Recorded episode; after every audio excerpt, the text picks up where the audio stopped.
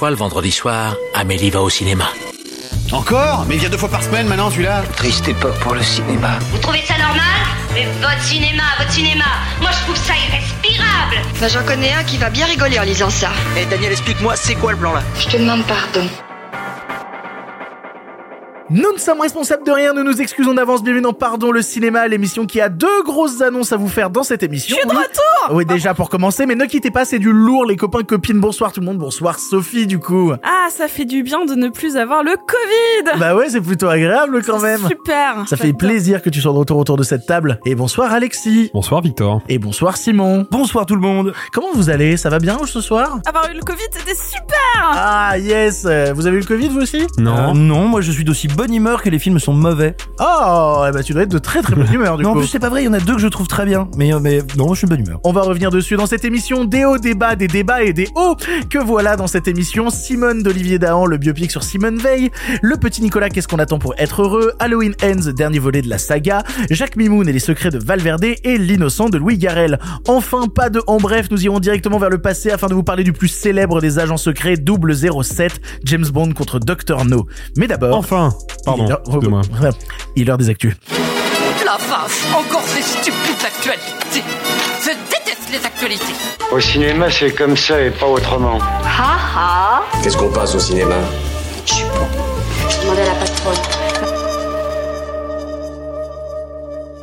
Comme d'habitude, nous démarrons ces actions en vous remerciant de nous suivre, quelle que soit votre plateforme de podcast. Plateforme où vous pouvez nous noter 5 étoiles si vous aimez notre travail. Il y a aussi les réseaux sociaux, vous suivez Pardon le Cinéma sur Twitter et Insta, et ça c'est super sympa. Et vous savez ce qui est super sympa? Je l'ai dit en intro, nous avons des annonces à vous faire. Alors commençons par là, les copains. Qu'est-ce qu'on avait annoncé il y a tout pile un an Ah... Moi j'étais pas là. Donc, euh, Noël N- Non, non, c'est Simon. La a- Toussaint Non, toujours pas. qu'on allait euh, faire un spectacle. Ouais, mais euh, pourquoi on en faisait un? Est-ce qu'on aime bien être sur scène Ok. Oui, ils l'ont fait, vous ne rêvez pas, le nouveau livre, pardon, le cinéma est là. Quoi? Oui, tout à fait, on a fait un nouveau livre. Ah mais c'est celui qu'on a écrit avec le boat Ah oui, Oui, on a fait un nouveau livre. Absolument. Exactement. Intitulé sobrement Sans film à voir d'urgence des classiques aux pépites, il contient 100 films concoctés par vos chroniqueurs préférés sur des thématiques diverses et variées. 20 films sur le cinéma d'action, 20 documentaires, 20 films au féminin fort, 20 monstres et 20 introuvables. C'est ce que vous pourrez retrouver vous-même dans le livre Pardon le cinéma au titre trop long que je m'en vais vous répéter 100 films à voir d'urgence des classiques aux pépites. Et comme si cela ne suffisait pas, la préface du livre est un entretien conduit par notre cher Arthur avec la douce, la merveilleuse, la génialissime, la trop forte, mon dieu j'ai plus d'adjectifs, La talentueuse. Exactement, Virginie Efira qui nous fait l'honneur de faire la préface de notre nouveau livre. On Il sort- l'aime. Ah, on l'aime très très fort. Il sort dans deux semaines, il sort le 27 octobre, mais vous pouvez déjà le précommander avec le lien en description. Vous pouvez aussi aller chez votre libraire pour lui demander d'en commander des palettes, histoire que vous, tout le monde puisse en acheter. Alors allez-y, foncez. Tiens, tiens, chacun d'entre vous, donnez-moi une raison d'acheter le livre Pardon le cinéma. C'est un livre. Déjà, oui, pour Si commencer. vous le précommandez pas, ma mère va tous les prendre. Ah, déjà, c'est une autre bonne raison. Bah, si vous en achetez vraiment énormément, à un moment, on gagnera des sous. Ah, ça, c'est pas faux. Voilà, donc pardon le cinéma sans film à voir d'urgence des classiques aux pépites. Le livre sort le 27 octobre. On espère qu'il vous plaira. Rendez-vous en description pour les précommandes. Eh mais, attendez, mais c'est pas la seule annonce, dites donc Quand on écrit encore un autre livre? Non, putain, personne suit. L'année dernière, pour fêter la sortie du livre, nous vous avions donné rendez-vous au Forum des Images pour faire une émission tous ensemble. Mais vous savez quoi? On s'est dit qu'un seul rendez-vous, ça n'était pas assez. Alors on vous en donne 5. Oui, du vendredi 25 au dimanche 27 novembre se tiendra au Club de l'Étoile à Paris un mini-festival Pardon le cinéma, intitulé sobrement Pardon les projections. 5 séances avec à chaque fois un film présent dans le livre, présenté par un ou plusieurs chroniqueurs de l'émission. Le vendredi 25 à 20h, ce sera Runaway Train. Le samedi 26, vous pourrez voir à 17h Carré 35 et à 20h Qu'est-il arrivé à Baby Jane. Et enfin le dimanche 27 à 17h Rolling Thunder et à 20h une pépite méconnue de mes fourneaux mais qui n'a pas encore encore été confirmée. Voilà. Bref, vous n'avez rien retenu, c'est pas grave, il y a un lien en description pour prendre vos places pour ces 5 rendez-vous. Vous pouvez soit prendre par séance, soit prendre un pass festival qui vous permettra de venir à toutes les séances. Ce sera l'occasion de se rencontrer, de dédicacer le livre et d'échanger sur le cinéma. Bref, un peu la folie les 25, 26, 27 novembre au Club de l'Étoile à Paris. 5 projections, 5 rencontres, pardon les projections. Là aussi, tout s'il vous plaît, une raison de venir à ces projections? Euh. C'est le cinéma. Ok, merci, vraiment beaucoup. Hein. Celui-là, t'es pas obligé de venir avec un nœud pape ou avec des chaussures à talons. Tu peux venir en basket. Oui, c'est pas mal déjà. Euh, je crois que tous les films qu'on va présenter, alors à l'exception de Carré 35 qui est sorti il n'y a pas si longtemps, mais qui est sorti dans un circuit relativement restreint, ce sont des films qu'on a rarement l'occasion de voir sur grand écran. Donc quand bien même vous les connaîtriez, euh, bah, foncez, foncez. Et en plus, on aura tous grand, grand plaisir à échanger à leur sujet avec vous après, pour peu que vous ayez acheté le livre. Bref, rendez-vous en description, prenez vite vos places, achetez des livres, achetez des places, venez, s'il vous plaît, euh, ça va être cool. Ça va être Achetez, achetez. Bref, pour l'actualité, laissons place au courrier des auditeurs. Chaque semaine, on vous demande sur notre compte Instagram, suivez le compte Instagram arrobas pardon le cinéma, de nous poser vos questions, vos interrogations sur l'actu. Alors les voici, les voilà, trois questions du public que j'ai retenues aujourd'hui. Tout d'abord, le cinéma de Thibaut nous demande que pensez-vous du match Cédou Garcia sur France Inter? Où vous situez-vous? On nous a aussi dit euh, le cinéma pas cher, c'est la télévision, a déclaré le patron de pâté, on en pense quoi? Ou encore Jeanne Audiard qui nous demande Jérôme Cédou en EHPAD ou en stage sur un plateau? Alors, qu'est-ce qui s'est passé pour ceux qui n'ont pas suivi? Je vous ai fait un petit résumé puisque s'est tenu il y a quelques jours un grand entretien sur France Inter présenté par euh, Léa Salamé et Nicolas Demorand où euh, étaient invités plusieurs personnes du monde du cinéma. Il y avait notamment Jérôme Sédou, le patron de Pathé. Il y avait Nicole Garcia, réalisatrice. Il y avait aussi Isabelle Madeleine, productrice. Et enfin Nathanaël Kermis qui dirige les cinémas MK2. Alors qu'est-ce qui s'est passé en gros dans ce débat? Je vous ai fait un petit résumé.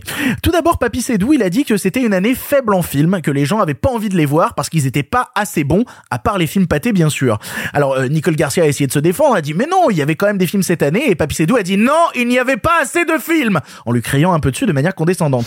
Donc l'offre des films français a été faible. Il faut, faut quand même voir les Mais choses. pourquoi Ça veut dire Elle que les pas- films. Elle n'a pas été faible. Il y a plein de films qui n'ont Elle pas a marché. été faible, Nicole. Les, les gens n'avaient pas envie de voir ces films. Alors pourquoi Elle a- bah, Pourquoi Parce, Parce qu'ils n'étaient une- pas assez bons.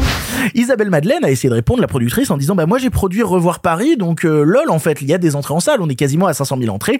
Ce à quoi Jérôme Sédou a répondu ouais mais bon, pâté a des billes dedans quoi. Donné que moi j'ai produit un film qui s'appelle Revoir Paris et qui, marche, marche. plutôt bien Oui, qui et qui va faire plus de bien, 500 000 entrées. Avec, avec pâté. Donc, euh, Voilà. donc en fait c'est pas c'est pas si mauvais que ça en fait.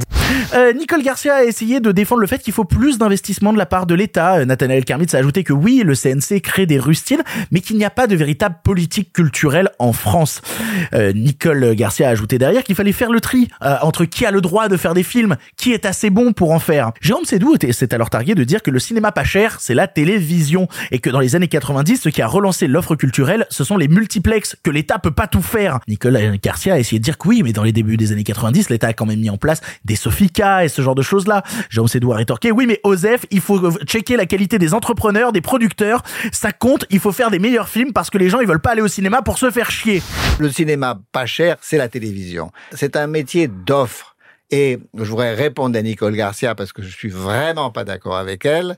Il y a des évolutions, on doit évoluer et on peut pas toujours attendre le Père Noël. Je voudrais juste ajouter que dans les années 90, oui, il y a eu un très bon ministre de la Culture, mais il y a aussi eu la révolution des multiplexes. Et ça n'a pas été une politique culturelle de la France, Bah oui, été dans le monde entier. Enfin, il y a eu quand même eu des Sofica, des crédits d'impôt après qui Non, ont aidé mais les bien sûr qu'il y a eu tout ça. Bien sûr qu'en France, le, le- le métier le est très aidé. Mais les aides, c'est une chose. La qualité des gens, la qualité des entrepreneurs, la qualité des producteurs, la qualité des metteurs en scène, tout ça, ça compte. Et les gens, ils veulent voir, ils veulent pas aller au cinéma pour se faire chier. Je cite les propos de Jérôme Sédou encore une fois. Léa Salamé, au final, a dit des bêtises sur la taxe TSA, qui taxe les billets du CNC, en disant qu'en fait, on ponctionne tous les films et surtout les blockbusters, et que ça permet de financer le cinéma d'auteurs français.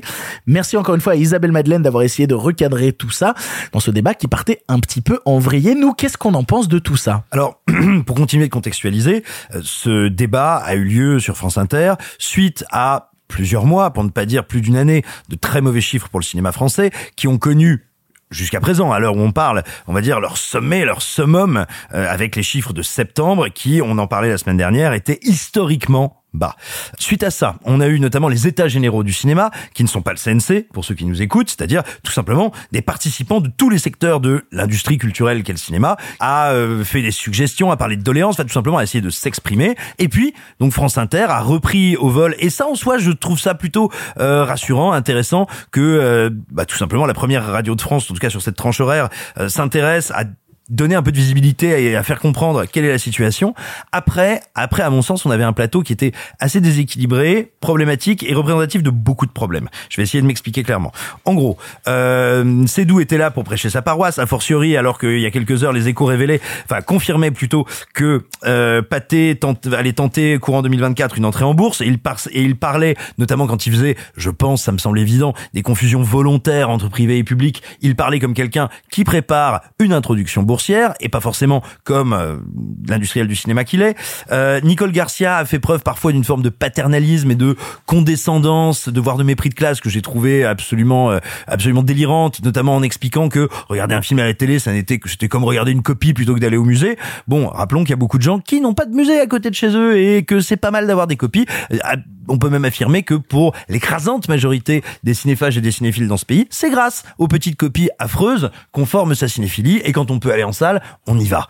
Bref, tout ça était un peu délirant, un peu surréaliste et je pense qu'il y avait une immense, euh, un immense impensé, mais comme depuis plusieurs semaines, et depuis plusieurs mois, quand euh, quand on, on parle en France de la, la situation du cinéma, euh, je pense que déjà, il faut qu'on arrête d'expliquer. Enfin, déjà, il faut arrêter de chercher des coupables. Parce que c'est bien beau de dire c'est la faute à l'État, c'est la faute aux spectateurs, c'est la faute à ci. C'est pas en trouvant des coupables qu'on va changer la situation. Oui, mais, oui, mais par contre, il y a un truc qui a été dit, et notamment par Nathaniel Kermitz, qui est intéressant, qui est le fait que c'est vrai, ça fait quand même de nombreuses années que il n'y a pas de la part de l'État français une véritable politique culturelle, qui est comme celle qui avait été mise en place par le ministère de la Culture au début des années 90. C'est tout à fait vrai, j'abonde dans son sens, néanmoins, je ne pense pas qu'une politique culturelle puisse tout faire, mais oui, c'est vrai, ça pour le coup c'est vrai.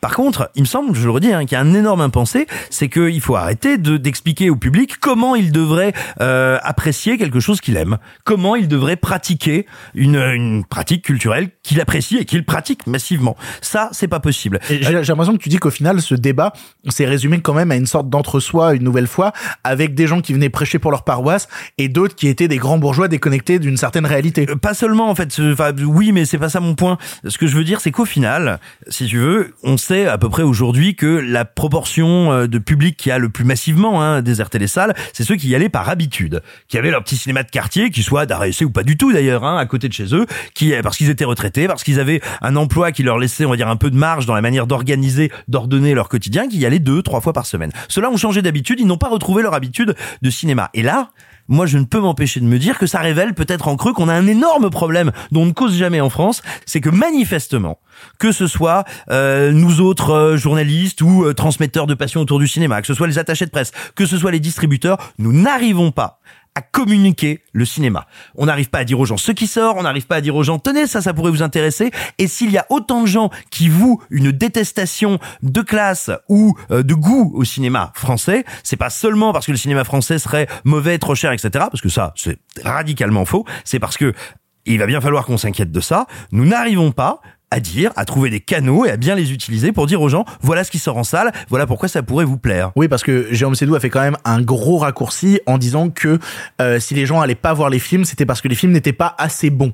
Ce qui est un gros raccourci de pensée assez idiot. Hum, qui est pas forcément complètement faux non plus, mais Bah, en fait, le truc, c'est que bon, déjà, accorder du, euh, du crédit à Papy Sédou, c'est comme filer les clés de la République à un banquier cocaïné, c'est pas une bonne idée. Mais le fait est que, moi, il y a, il y, a, il y a un truc qui me dérange dans, dans, euh, dans tout le, le, le, le battage médiatique autour de, du cinéma français et de la problématique des entrées et de la disparition progressive du public, c'est que j'ai l'impression que personne ne pose la question de la bonne manière. C'est-à-dire que pour moi, la question, c'est pas de se dire p- pourquoi les, les gens vont plus en salle. C'est pas une question d'aller en salle tant que ça. Parce que quand sort, quand plutôt quand ressort Avatar, qui un film que beaucoup de gens ont vu à la télévision, en DVD, en Blu-ray, après l'avoir vu en salle à l'époque, quand Avatar ressort et qu'il a du succès, ça prouve bien que bah, euh, les gens peuvent se déplacer en salle, visiblement c'est possible, et que bah, ils font confiance à ces films-là. Quand James Cameron arrive et qui dit hey, j'ai restauré Avatar en 4K, euh, Dolby Vision, HFR, bon la place elle coûte 25 euros, mais tu peux y aller quand même. Tu regardes les scores de la salle Dolby Vision à pâté, et ben ils sont très satisfaisants.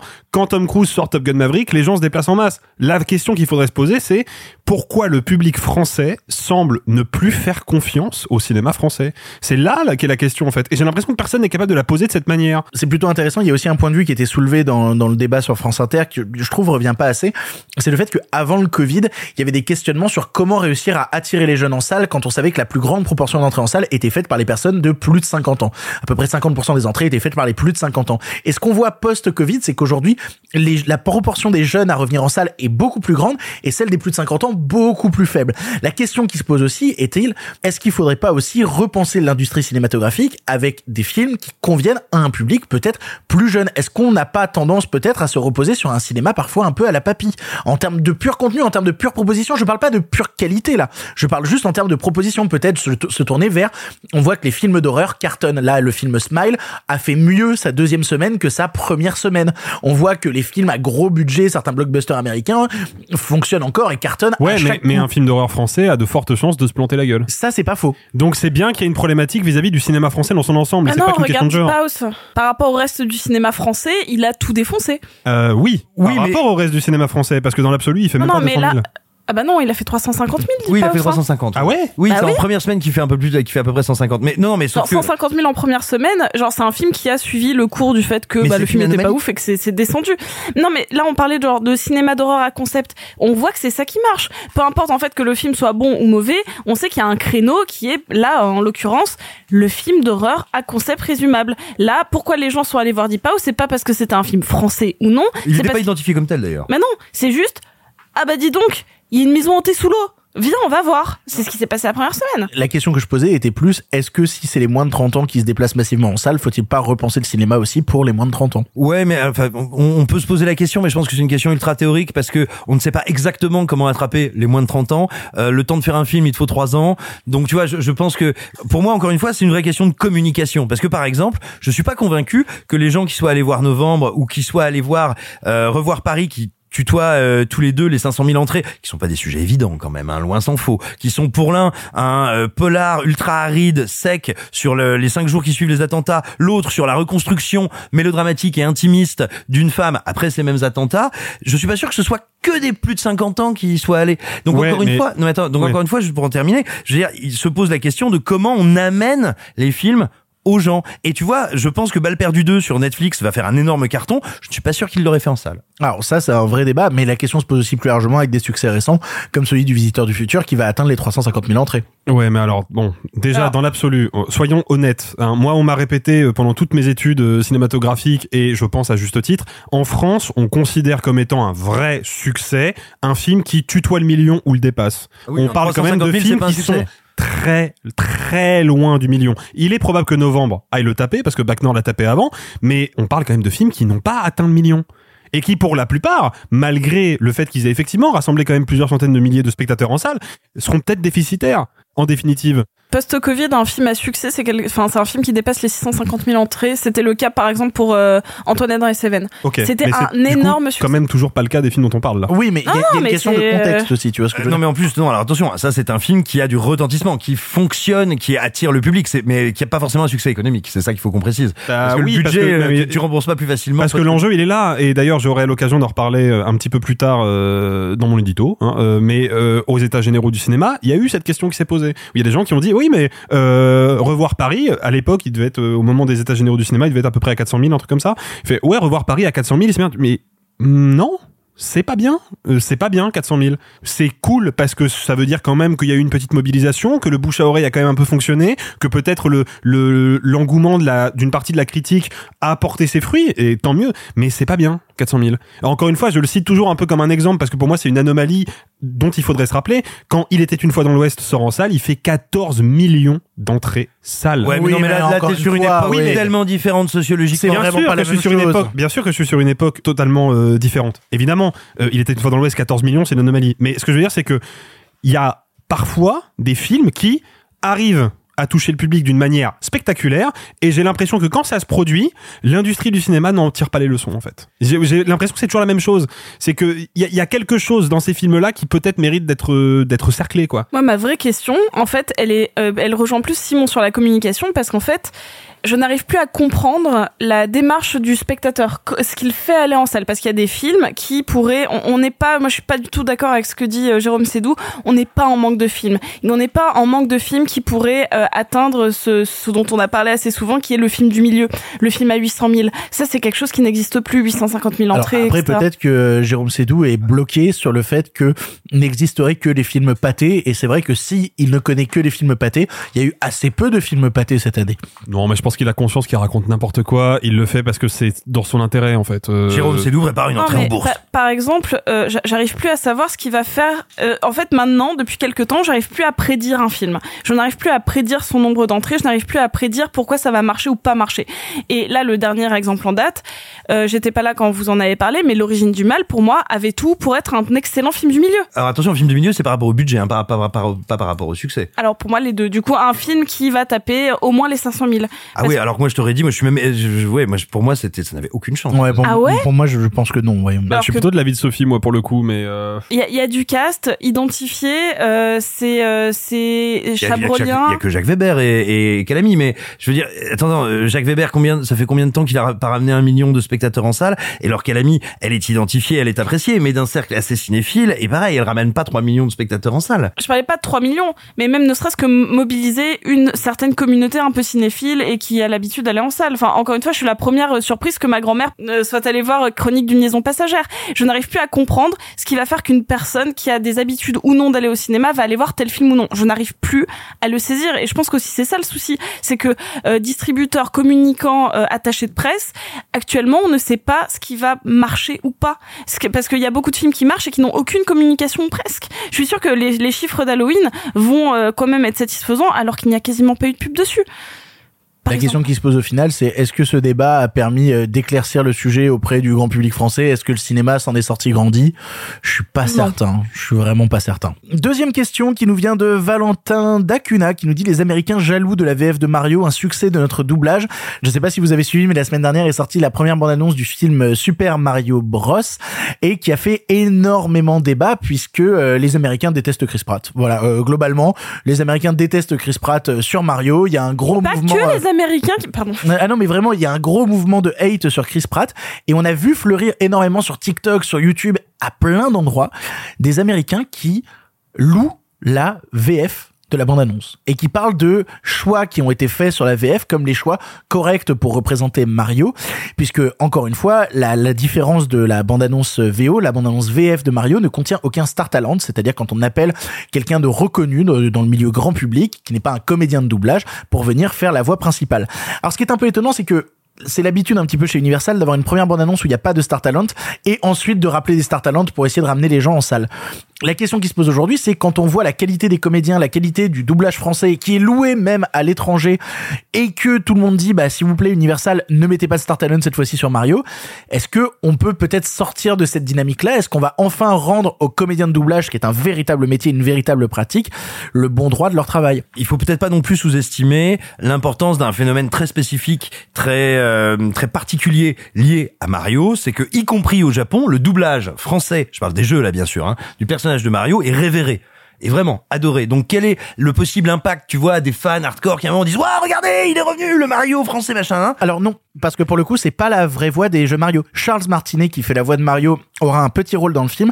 La personne qui fait la voix VF de Mario dans la bande-annonce française est la voix française de Ryan Reynolds. Voilà. J'entends bien tout ça. Je ne pense pas que ce soit le moins du monde susceptible d'infléchir sur les politiques des studios à ce niveau-là. Pour une raison toute simple, c'est que euh, la corrélation entre les gens qui queen sur Twitter et les entrées, elle est loin d'être évidente, et que euh, entre euh, une politique qui serait donc qui demande plus de temps, de soins et donc d'argent, alors qu'ils sont, alors qu'ils sont quand même tous ces studios dans une logique de sortie simultanée, d'aller vite, de fractionner le travail de traduction puis d'interprétation et enfin de doublage pour euh, bah, pour être plus efficace et pour ne pas avoir de fuite. Je vois pas comment ça serait capable d'inflé- d'infléchir sur cette politique-là. En, en tout cas, ce que je veux dire, c'est que même de la part des gens, il y a déjà eu des réactions euh, sur ces problèmes de Star Talent là, notamment concernant le film Sonic, où plus d'une fois euh, a été critiquée la performance de Malik Bentala, et on a vu très souvent les séances VO afficher plus d'entrées que certaines séances VF. Ouais, mais succès au final au box-office, donc pourquoi changer Pourquoi changer pour une pratique plus coûteuse si le film a marché? Bah, pour peut-être mettre en lumière justement le véritable talent de nos comédiens de doublage, parce que c'est aussi un truc à répéter. On a une industrie du doublage en France qui est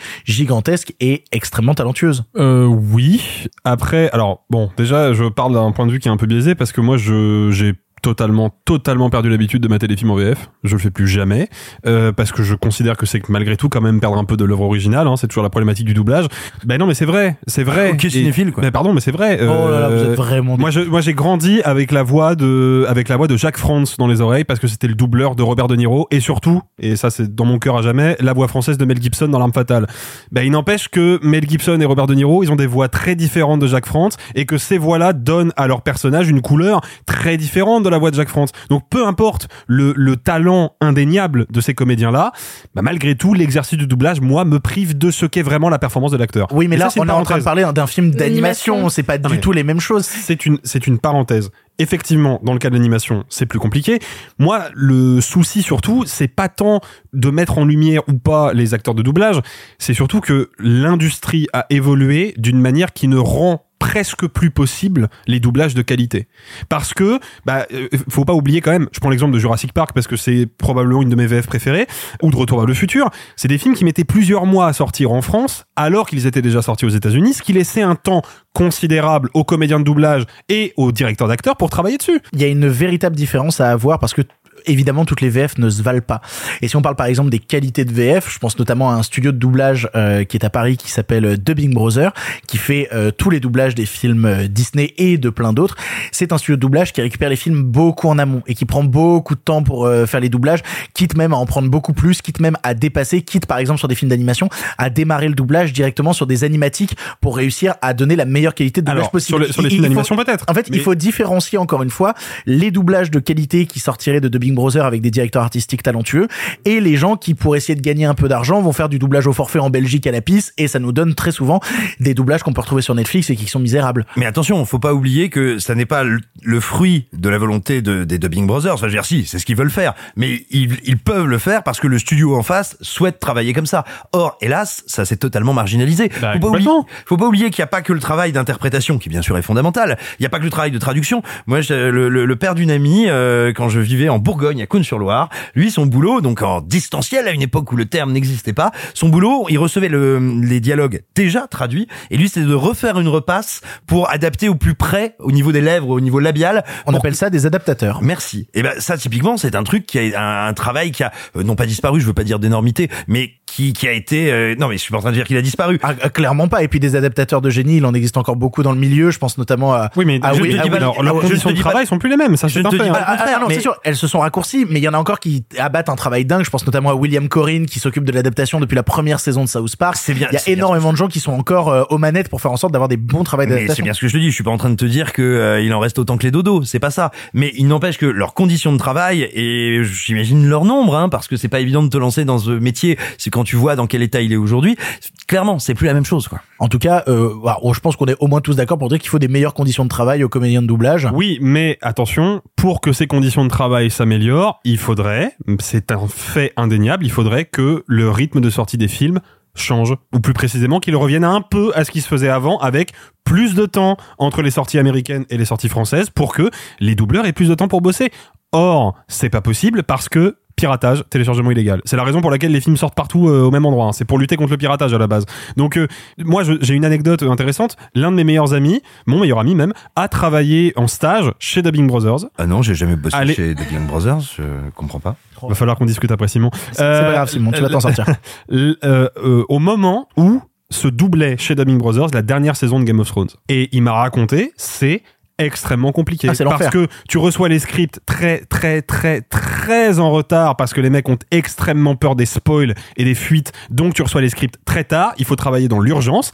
Et je sais qu'il y a des VF de Game of Thrones qui ont été largement critiqués par rapport aux versions originales ben, euh, parce que les conditions de travail n'étaient pas les bonnes parce Ouais, qu'ils travaillent dans le rush. Parce qu'ils voulaient et c'est la réalité malheureusement du monde du doublage euh, aujourd'hui. Ça me rappelle une autre anecdote chez Dubbing Brothers quand ils doublaient euh, Star Wars 7 pour être sûr qu'il n'y ait pas de fuite et que personne sache que euh, ils doublaient Star Wars 7 sur la porte d'entrée du studio de doublage de Star Wars 7 il y a marqué Winnie l'ourson. Pour être sûr que vraiment personne ne puisse euh, tomber euh, sur le film En tout cas, on, on envoie de la force aux comédiens de doublage qui se battent pour essayer de faire les meilleurs VF possibles. Enfin, pour conclure, bah, on parlait de doublage, quelqu'un qui a fait notamment de la création de voix dans, dans, dans sa carrière. Alexis euh, Momomata nous demande un mot sur le décès de l'actrice Angela Lansbury, qui nous a quitté, oui, il y a quelques jours, à l'âge de 96 ans. On l'avait connue pour plein de choses. Je sais que Sophie va parler de quelque chose en particulier. Moi, mon gros souvenir, c'est La Belle et la Bête, où elle jouait le rôle de Miss Potts. Et euh, j'aimerais que vous encouragez à aller voir une vidéo absolument merveilleuse d'Angela Lansbury qui chante euh, le morceau Histoire éternelle, donc en, en, en version euh, originale. Euh, il y a 5 ans, en 2017, avec un orchestre symphonique. Elle avait 91 ans et elle tenait encore la note parfaitement. Vous l'avez peut-être connue aussi avec votre grand-mère quand vous regardiez euh, forcé l'après-midi la série Arabesque. Alors qu'en vrai, Arabesque, c'est pas si mal. Vraiment, il faut pas critiquer totalement Arabesque. C'est une carrière immense, Angela Lansbury. Elle faisait partie dans les années 40, dans les années 50, des premières des studios de la MGM, à avoir énormément joué à l'époque. Elle a été dirigée par euh, George Cukor, elle a été dirigée par Hitchcock, elle est passée à travers plein, plein, plein d'époques de cinéma. C'est un monument de cinéma qui nous a quittés. Bah ouais, moi, je- bon, euh, évidemment, euh, ma mère étant fan de séries policières, j'ai passé toute mon enfance et ma préadolescence à regarder Arabesque à la télévision, sur TV Braise à l'époque. Oh, Euh, oh ouais, là là. Ouais, ouais, je reviens de loin. Euh, mais en fait, moi, y a- donc, outre la performance d'Arabesque, euh, moi, il y a un rôle qui me reste en tête parce que c'est un film qui m'a beaucoup, beaucoup marqué quand j'étais gosse. C'est un des premiers films de KPDP hollywoodien que j'ai vu, c'est Les Trois Mousquetaires de George Sidney avec Gene Kelly euh, dans le rôle de D'Artagnan. Donc déjà, autant vous dire que ça pèse lourd.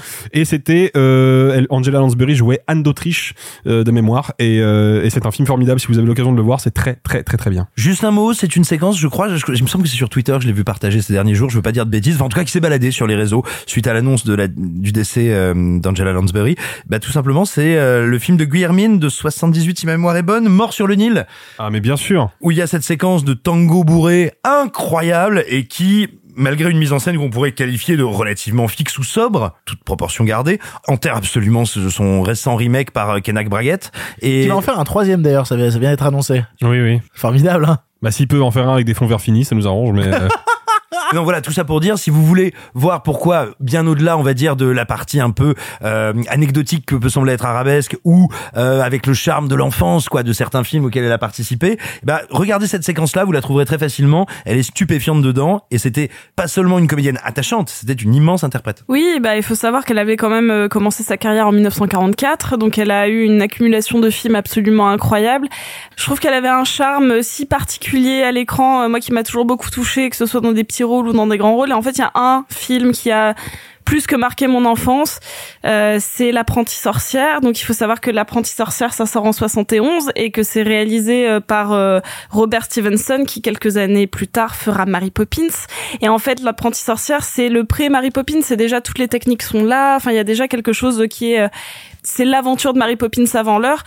Et c'est euh, c'est très beau qu'en fait qu'un de ses derniers rôles euh, elle est elle a joué un tout petit caméo dans le remake de, Ma- de Mary Poppins en 2018 elle fait la femme au ballon. Et en fait quand on sait que bah, le créateur de Mary Poppins lui avait donné un de ses rôles les plus marquants au cinéma bah en fait elle lui rend peut-être un petit peu hommage euh, avec ce petit caméo. Et elle l'a tourné du coup très tardivement au-delà des 90 ans. Et je trouve ça très joli. Bon excusez-moi euh, j'ai dit que c'était sorti avant, en fait, c'est sorti après. Bon, c'est la continuité de Mary Poppins, si vous préférez. c'est le même univers, mais en tout cas, j'y ai découvert Angela Lansbury et, et, et si vous n'avez jamais vu euh, L'apprenti sorcière, c'est un film absolument magique où les, les bouts euh, ronds des lits, eh ben, peuvent te faire euh, voyager dans des mondes magiques où des animaux jouent au foot. Ah ouais, ouais, ouais, ça fait voyager les bourrons d'Eli, ouais.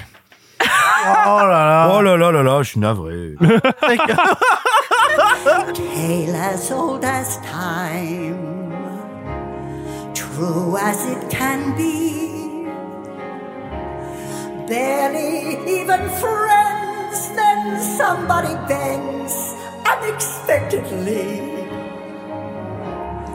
Just a little change. Small to say the least, both a little scared, neither one prepared. Beauty and the Beast. Avant d'attaquer les films du présent comme chaque semaine, c'est l'heure de l'édito de la semaine, édito carte blanche, appelez ça comme vous voulez. Chaque semaine, un chroniqueur a la possibilité de parler du sujet qui l'intéresse sans restriction, son envie du moment, le truc qui lui tient à cœur. Cela peut avoir un lien avec l'actualité ou non, qu'importe, tant que le chroniqueur peut s'exprimer librement sur ce qu'il ou elle désire. Et cette semaine, l'édito sera tenu par Alexis, c'est l'heure de la carte blanche d'Alexis. Ça fait pas vrai con comme t'es, demande ton avis. Donnez-moi carte blanche et votre appui. Ah, tu me demandes mon avis maintenant Mais tu causes français, ma salope. Je ne le cause pas, je le parle. Mais vous m'aviez donné carte blanche. C'est ma raison de plus pour faire attention. Le 6 octobre dernier, à l'Institut du monde arabe de Paris, un grand nombre d'acteurs du cinéma français, producteurs, distributeurs, cinéastes, comédiens, techniciens et même journalistes, se sont réunis afin de demander la tenue d'états généraux du cinéma. Alors c'est pas la première fois, hein, parce que les états généraux du cinéma se sont par exemple tenus lors des événements de mai 68. L'objectif de ce mouvement collectif aujourd'hui est la refondation globale de l'industrie cinématographique française, afin de préparer le cinéma de demain et surtout revaloriser ses auteurs, dans le but de surmonter la crise qui frappe actuellement le secteur cinématographique. Comme nous le soulignions précédemment, les scores enregistrés par les salles depuis une courte période sont en effet très décevants et la courbe de fréquentation est bien partie pour ne pas s'inverser, en tout cas pas tout de suite. Une situation extraordinaire qui motive donc des moyens extraordinaires dont ce rassemblement est un premier signe réjouissant. Si les personnalités du cinéma présentes ce jeudi ont collectivement salué, à juste titre, les aides exceptionnelles débloquées pendant la crise sanitaire, elles ont aussi pointé du doigt l'absence d'une stratégie politique durable et le désintérêt du gouvernement qui leur a d'ailleurs porté directement préjudice, souvenez-vous de la suppression de la redevance audiovisuelle. Quant au CNC fondé, rappelons-le, pour assurer la pérennité du cinéma français après la Seconde Guerre mondiale, il a choisi d'ignorer l'événement, lui qui s'illustre aujourd'hui par sa soumission au marché néolibéral, contredisant ainsi sa mission première. Idem pour les grands pontes de la production, Jérôme Sédou en tête de liste, et de l'exploitation. La Fédération nationale des cinémas français et son président Richard Patry, par exemple, n'ont pas souhaité participer au débat. Comme on pouvait s'y attendre, l'Assemblée a aussi dénoncé la montée en puissance des plateformes de streaming. En effet, le modèle de consommation qu'elles imposent met indéniablement en péril la distribution des films en salle et leur absence de transparence économique laisse planer le doute sur l'engagement réel de leur audience, en plus de poser un souci d'éthique évident. Mais plus grave encore, leur méthode de production se caractérise par une réduction terrible de la liberté et de l'autonomie des créateurs. Je vous renvoie à ce sujet au témoignage de Céline Boson, chef opératrice, paru dans le Libération du 5 octobre dernier. Elle y décrit le cahier des charges écrasant d'une série documentaire Netflix où tout, jusqu'au simple choix de la caméra, est décidé en amont par la plateforme et imposé sans négociation possible. Il va sans dire que dans ce contexte, la mobilisation massive des personnalités de l'audiovisuel était attendue. Tous et toutes se sont succédés sur scène pour tirer grosso modo la même sonnette d'alarme.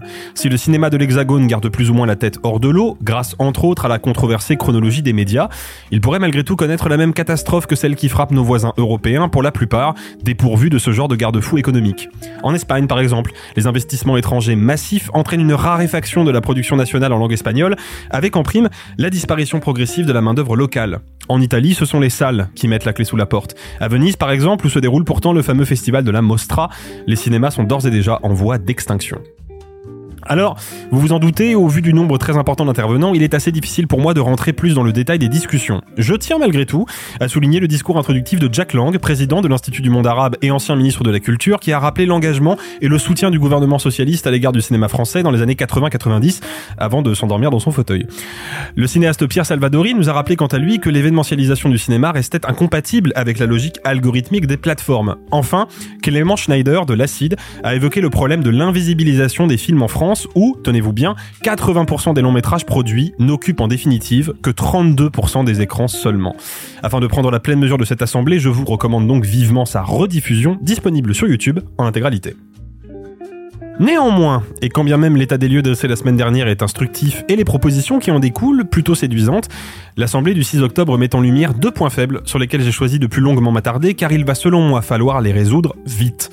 En premier lieu, le rapport au public. Sa préférence pour la consommation immédiate et le confort du streaming, au détriment de l'expérience collective de la salle, a fait l'objet de nombreux commentaires. Il est alors d'autant plus dommage de constater son absence. La moindre des choses eût été d'accorder à quelques spectateurs dits lambda, entre guillemets, la possibilité de s'exprimer, sans restriction ni jugement, plutôt que de simplement parler en leur nom. C'est un tort d'autant plus grave qu'il nourrit les reproches régulièrement assénés à l'égard du milieu du 7e art, taxé d'élitisme, d'autocentrisme et considéré comme déconnecté du réel. Ensuite, la place accordée par les futurs états généraux au cinéma populaire. Comprenez, le cinéma qui mobilise un artisanat rigoureux et techniquement abouti pour concrétiser une ambition narrative et esthétique forte. Un cinéma à la portée universelle, capable de rassembler de nombreux spectateurs, qu'ils soient cinéphiles ou néophytes, parce qu'il les considère comme des êtres éclairés. En gros, euh, Steven Spielberg, mais en France. L'intervention du producteur Philippe Carcassonne, qui évoque justement les succès passés du cinéma d'auteur, illustre bien ce que je considère personnellement comme un raisonnement un poil simpliste. Ce dernier a convoqué le free cinéma britannique, le nouvel Hollywood et bien évidemment la nouvelle vague française, trois courants dont les représentants ont selon lui sauvé de la débâcle la production internationale. C'est malheureusement négliger le soutien des institutions de l'époque, notamment les festivals, et dans le cas des États-Unis, celui des studios, qui fut la condition sine qua non à l'émergence de nouveaux talents. Rappelons en guise d'exemple que la Warner Bros. a distribué le Bonnie and Clyde d'Arthur Penn, première pierre du nouvel Hollywood, alors même que son fondateur et grand patron Jack Warner détestait viscéralement le film. On pourrait même aller plus loin en arguant que le cinéma américain, malgré sa déliquescence artistique, tire sa puissance économique de sa capacité à se réinventer au gré des nouveaux centres d'intérêt de son public. C'est le plébiscite de quelques films pionniers, par exemple, qui ont précipité l'avènement du cinéma sonore, puis de la couleur, des grandes fresques de l'âge d'or, du cinéma des années 70 et des blockbusters audacieux des années 80. Et souvenons-nous, enfin, des sacrifices nécessaires à ces différentes évolutions. Parce que oui, la nouvelle vague a redoré le blason du cinéma français à l'international, mais elle a aussi précipité la fin des studios et des auteurs qui y travaillaient, ce qui a peut-être limité notre capacité de production par la suite, surtout quand il s'agit de rivaliser avec les grosses machines d'Hollywood. Il paraît dès lors un peu redondant de voir les principaux acteurs du milieu s'attrister du mauvais démarrage du nouveau long métrage de Mia Hansen-Love, dont le cinéma a de toute façon toujours visé un public de niche. Tout comme il est à mon sens préjudiciable de considérer le dernier Zlotowski ou a fortiori le dernier Ducournau comme des succès. Ils le sont, oui, mais à leur échelle, parce que leur box-office reste dans l'absolu trop faible pour vraiment peser dans la balance. Ma conviction profonde est et restera qu'au sein d'une industrie qui valorise le cinéma populaire, à condition bien sûr qu'elle ne soit pas tombée sous la coupe des actionnaires, toutes les formes esthétiques peuvent éclore, même les plus radicales, même les moins accessibles. En d'autres termes, il est possible de prendre des risques sans fragiliser le système dans son ensemble. En revanche, si l'on perd de vue cet enjeu, on entretient forcément l'écart entre la production et les spectateurs, avec le risque de les voir, comme c'est le cas maintenant, s'éloigner peu à peu. Alors bien sûr, les revendications formulées jeudi dernier restent tout à fait légitimes et porteuses d'espoir, celui d'une prise de conscience, quoi qu'il advienne bénéfique pour le cinéma de l'Hexagone. Gageons que la question du cinéma populaire finira par être abordée lorsque cette assemblée achèvera de se mettre en mouvement. En tout cas tout ce que je souhaite. Merci beaucoup Alexis pour cet édito. Allez, commençons avec les films du présent et il y en a pas mal cette semaine.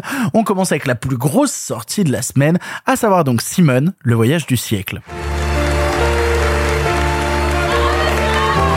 Votre travail, Madame Veil. La vocation. Ce n'est pas un travail, c'est une vocation. Le FN veut mettre le bordel, faut partir. Je reste.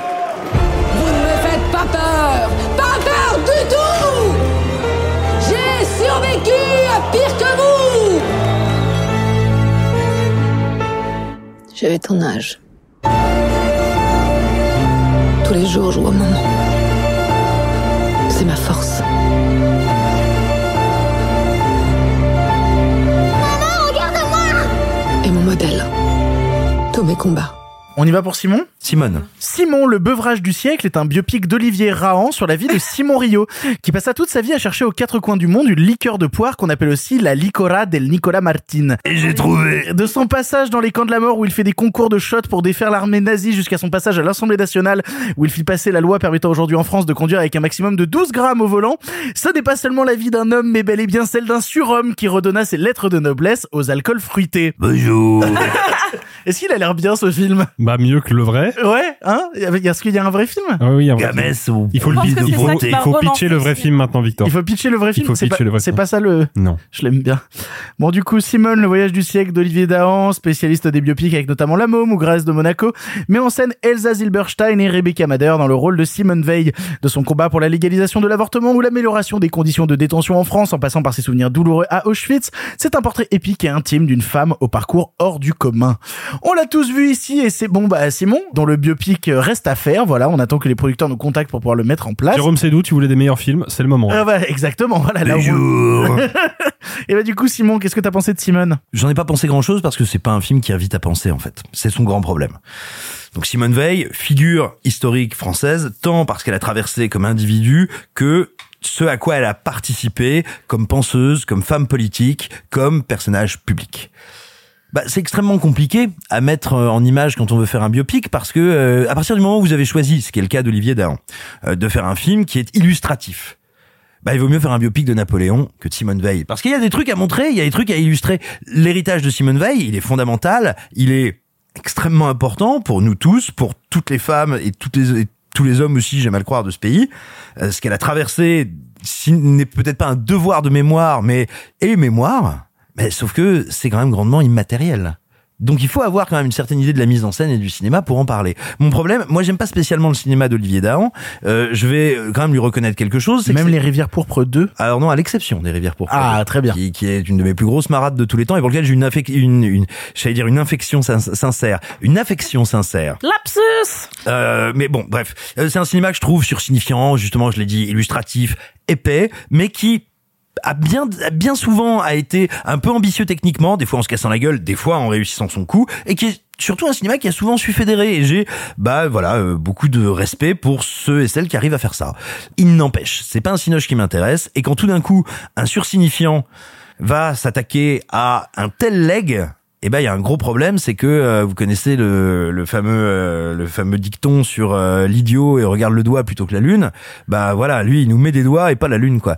Et, et c'est vraiment Oh. un cauchemar. Non, le, le film est, est vraiment un cauchemar et je, je, je, je- un truc que j'ai déjà dit à plusieurs reprises euh, ou dans des biopics ou dans des films, c'est intéressant à des à des faits, à des événements historiques ici, mais qui me semble terriblement criant dans ce long métrage là.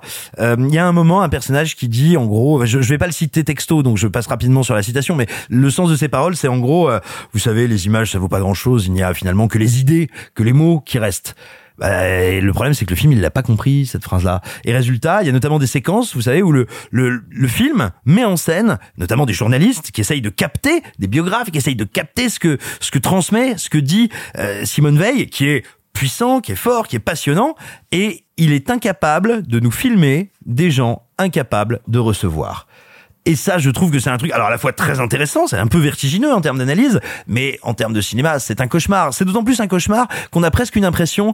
euh, alors attention, hein, je dis ça en dehors de tout truc euh, foireux, puant, machin, mais euh, sinon d'art officiel, euh, d'art propre sur lui, d'art qui veut nous faire la leçon et nous dire ce qu'il faut Bah, en fait, j'ai envie de vous dire, euh, si un film est assez, euh, j'ai envie de dire, euh, ivre de ses ambitions et ivre de sa, sa morale républicaine pour penser qu'il me donne une leçon en me montrant combien la Shoah est un épisode terrible, combien les différents combats pour l'IVG notamment et d'ailleurs, c'est une des rares scènes réussies du film de Simone Veil sont importants. Bah, putain les gars, je suis désolé quoi, mais mais c'est c'est pas c'est pas aux collégiens qu'il faut le montrer, hein, c'est en petite maternelle, hein, et c'est on peut même le montrer en muet, on comprend quoi. Je, je trouve que le film est déficient à tous les niveaux en matière de cinéma. Je trouve qu'à force d'être simpliste, euh, il abétit même son personnage principal et, et l'a fait elle-même passer bien plus que pour la combattante qu'elle a été et pour la combattante de la liberté et pour son pour les immenses accomplissements qu'elle a fait. Bah hélas, il me l'a fait passer pour une espèce de femme docte revêche du côté presque de la morale. Or, je veux dire, elle a été contre la morale de son temps vers une recherche de l'émancipation, de la liberté, d'une certaine idée de l'individu et aussi justement bah, de la République et de la démocratie contre la morale de son temps. Et, et je trouve que le film est incapable d'appréhender ça. Je trouve ça très triste, vraiment. Et enfin, et enfin, et je vais, je vais, vous laisser parler parce que là, je suis en train de, de tunneliser comme c'est pas permis. Je trouve que dans sa représentation euh, bah, de, de l'extermination euh, des Juifs, de l'antisémitisme et de la Shoah, euh, il tombe dans une espèce de spectacularisation. Euh, alors moi, je me mettrai pas, je vais pas vous refaire le débat du euh, du euh, travelling de Capot, qui fut un débat qui anima énormément le cinéma mondial et puis le cinéma français sur euh, peut-on dire l'indicible, peut-on représenter l'horreur et l'obscénité absolue. Mais en fait, je trouve que le film n'essaye jamais de penser ce qu'il montre. Or, quand on parle d'un sujet dans tous les sens du terme aussi intelligent, eh bien, on en fait un film idiot. Et faire un film idiot sur Simone Veil, c'est tellement triste. Non, moi je te rejoins totalement. Je, trouve que Simone est ratée de, de bout en bout. Euh, je vais être un peu plus terre à terre sur le film euh, pour essayer de, de me mettre à son niveau parce que j'essaye de parler de pur objet de cinéma parce que c'est ça qui m'intéresse déjà de base. Et tu parlais de sursignifiant et en même temps je suis même pas vraiment d'accord avec cette question-là parce que je le trouve assez aléatoire dans sa mise en scène à plein d'instants. J'ai la sensation que par moment, Olivier Dahan a fixé sa caméra à un skateboard qui fait balader au milieu de la vie de Simone Veil, mais sans savoir trop quoi en foutre. Juste se dire, il faut que je crée du mouvement. C'était une femme de mouvement, alors ma caméra se doit d'être en mouvement permanent. Mais ta caméra n'est pas en mouvement, ta caméra est gerbante. Et ça, c'est un vrai problème parce que à l'image de la caméra, le récit fait à peu près la même chose en termes de pur scénario. On est en 1974, on repasse en 2004 1984, on revient en 1996, on repart en 1945. J'ai l'impression que à, vouloir à tout prix le construire par euh, un angle thématique et pas un angle chronologique, parce que c'est un peu ce qu'essaye de faire le film. C'est bon alors Simone Veil, chapitre 1, l'avortement, chapitre 2, la Shoah, chapitre 3, les prisons. Et ben à vouloir le construire de cette manière-là, ça en fait un bordel narratif dont il arrive jamais vraiment à tenir les rênes. C'est vraiment compliqué et ça vire par instant même au grotesque, parce que tu parlais justement du film qui essaye de faire la leçon. Et je crois que c'est son ambition dans le fond. Je pense que c'est un film pour emmener les collégiens, pour emmener les scolaires, comme on dit, euh, comme l'était à une époque. euh, bah, je pense que les gens de ma génération le savent. Quand on était scolaire, on est, on nous a emmené voir la rafle. Tu vois, il y avait vraiment ce truc de, on emmène toutes les classes voir. Et les générations avant toi, les générations après, il y a des films qui ont un public scolaire et ce qui souvent est pris en compte dans leur euh, dans, leur économie. Hein. Mais ça n'en fait pas un bon film. À aucun moment. C'est-à-dire que son dessin pédagogique ne fait pas de ce film, ne serait-ce même qu'un film. Parce que j'ai vraiment l'impression par instant de voir des personnages réciter des fiches de lecture. Et c'est insupportable de voir des personnages qui ont besoin d'avoir des dialogues qui sont en fait des fiches préconstruites et qui n'ont jamais construit en fait des purs dialogues. Quand un personnage commence à dire Mais oui, tu te souviens, cette fois où nous nous étions vus et où nous avions dit ça, ah oui, j'avais tellement ri, ça me rappelle que tu es une femme merveilleuse. C'est tellement appuyé, tellement gras, tellement dégueu. C'est c'est absolument horrible. Et tu parlais de, de, de sa fin, de sa représentation des camps de la mort, mais je pense que euh, Alexis pourra reparler là-dessus. L'utilisation d'effets numériques pour euh, enlaidir encore plus les comédiennes, pour les faire amaigrir à tout prix. Je, je trouve ça assez abject la manière dont c'est utilisé dans le film. Je, je sors du film. pas en- abject, c'est inconséquent. Et c'est terrible de voir un film inconséquent là-dessus. trouve- moi je trouve ça un peu abject euh, à, plein de niveaux. Euh, sachant que à côté de ça il y a eu énormément de maquillage qui a été fait beaucoup de maquillage pour que Elsa Zilberstein ressemble plus à Josiane Balasco et pour que Olivier Gourmet fasse son meilleur cosplay de Michel Galabru. C'est quand même assez terrible euh, ce qu'entreprend euh, Simone. Ça voilà je, je sors du film un peu énervé parce qu'en plus le film a la prétention de vouloir nous garder dans la salle 2h20 et ça je trouve que c'est le pire. C'est à dire que à tellement avoir- vouloir euh, prendre les oripeaux du grand film. Attention avec cette grande femme tellement grande qu'au final on en oublie presque que c'était une femme. C'est à dire qu'on on essaye à tout prix de me présenter Superwoman. Il y a des instants où je me demande quel est son prochain accomplissement. Est-ce qu'elle va mourir et ressusciter trois jours après? Est-ce qu'elle va changer l'eau en vin? Il y a vraiment un truc terrible dans la mise en scène qui hurle toujours plus grand que un moment revenir au fait que une femme a combattu le corps social de son époque. Et c'est passionnant et c'est passionnant juste déjà dans la simplicité de ce que c'est. Mais à vouloir à tout prix être plus grand que lui-même plus grand que ce qu'il est bah il est euh, inconséquent fade et un peu puant.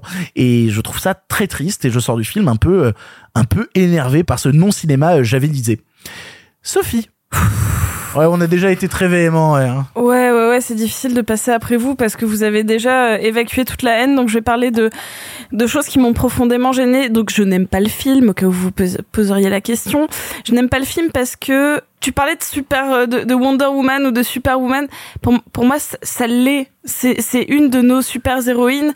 Mais avant tout, c'est celle qui représente cet accomplissement pour les femmes, pour les générations, genre de ma mère ou de ma grand-mère, c'est celle qui a réussi. Mais là, il y a pas, enfin, aujourd'hui même, je suis tombée sur euh, une euh, une interview brute de euh, de celle qui l'incarne jeune, dont j'ai oublié le nom. Rebecca Madère.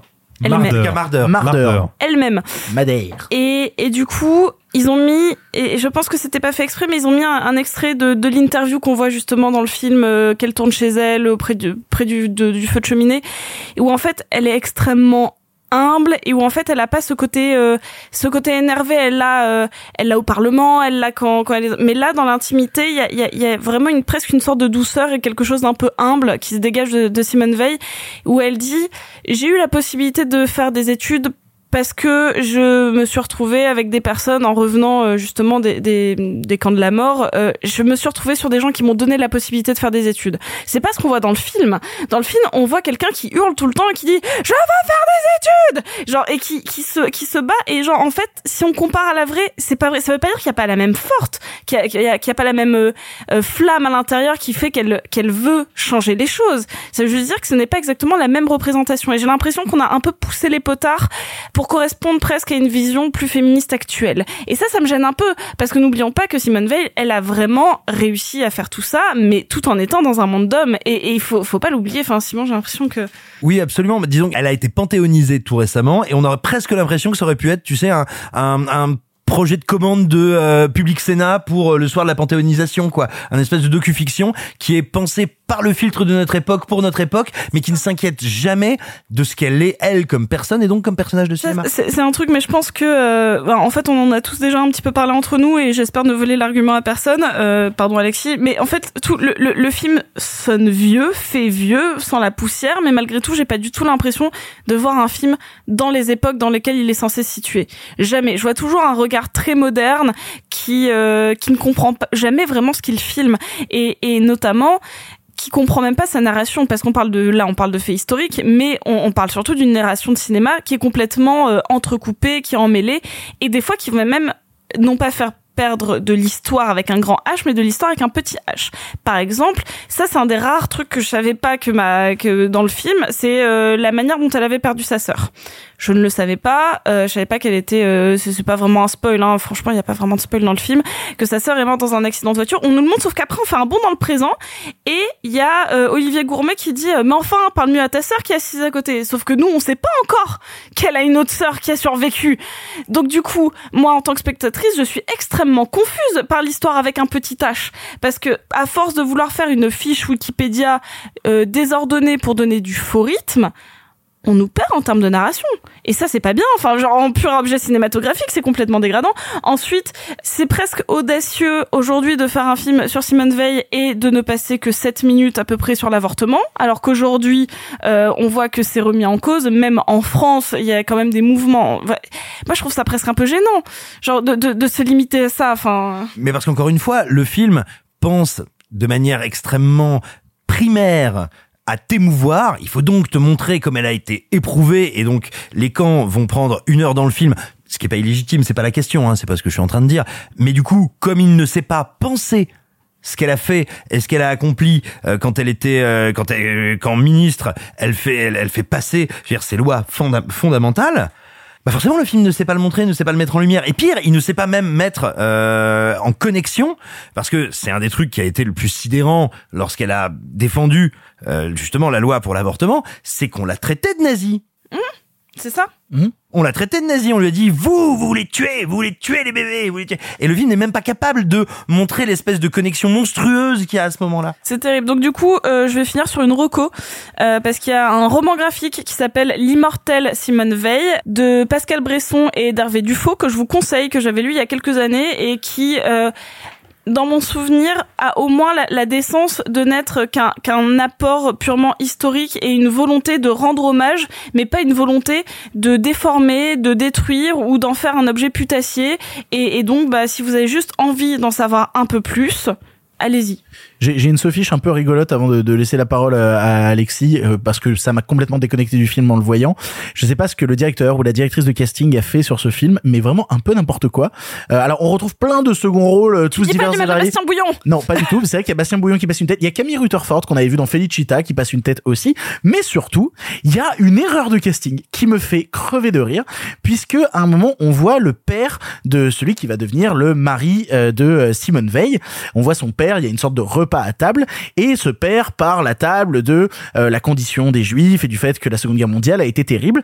Ce comédien c'est Quentin Bayot et euh, j'étais content de le voir, mais j'étais incapable de l'entendre parler des Juifs dans ce film puisque moi je le connais comme étant euh, la personne qui a joué Hitler dans les trois saisons de Lazy Company et un Hitler un peu grand guignolesque, n'importe quoi. Avec qui- une tache de naissance en forme de bite au niveau du front. Et donc du coup, je le vois lui dire "Non, c'est vrai que ce qui est arrivé aux juifs est un peu dur." "Non, mais là c'est n'importe quoi." vraiment, sachant qu'en plus ils sont allés piocher vraiment dans le casting de Lazy Company puisqu'on retrouve aussi Antoine Gouy comme euh, l'assistant de euh, Simone Veil qui jouait euh, dans Lazy Company l'assistant d'Hitler. donc il garde le poste d'assistant, il a juste changé de côté visiblement. Alexis pour conclure. Euh, moi, je vais être très clair, c'est le pire film que j'ai vu cette année. Oh bah putain. Ouais, ouais, ouais. Et je suis ah, d'ailleurs assez surpris euh, et pas heureux, euh, mais euh, il se trouve que dans cette émission, il y a mes deux pires films de l'année, puisque le deuxième est Halloween Ends, dont on parlera tout à l'heure. Oh Euh, non, là, là, là t'en fais des caisses. hein. Non. Euh, le fait est que euh, moi, je vais pas, je vais pas paraphraser hein, tout ce que vous avez dit euh, tous les trois sur le sur le film. C'est assez juste. Juste, histoire de recontextualiser un petit peu pour le public qui On nous est vraiment écoute. son, son- tampon d'approbation. euh, vous, vous étiez assez juste. Non, le tampon, assez juste. Voilà. Assez juste, peut mieux faire. Euh, ah, putain, j'ai un flashback de la scolarité là. Ouais, Euh, donc, c'est marrant, c'était mon tampon à chaque trimestre. Merci. Ah, ouais, ouais. Non, en fait, Pas moi. je vais recontextualiser très rapidement. Euh, Simon parlait tout à l'heure du travelling de Capot, peut-être juste pour expliquer rapidement tu euh, fais ce, bien. ce qu'est le travelling de Capot. Il faut savoir donc il y a un film qui est sorti dans les années 60 de mémoire qui s'appelle donc Capot, réalisé par Gelo Pontecorvo, qui a déchaîné la passion et plus précisément la colère de Jacques Rivette, qui n'était pas encore cinéaste, qui était critique au cahier du cinéma à l'époque. Et Jacques Rivette a écrit un papier assez célèbre qui s'appelle De l'abjection, dans lequel il décrit le fameux travelling de Capot, qui est en gros un travelling sur le corps d'Emmanuel Riva, qui vient de se suicider euh, en se jetant sur les barbelés électrifiés d'un camp de la mort.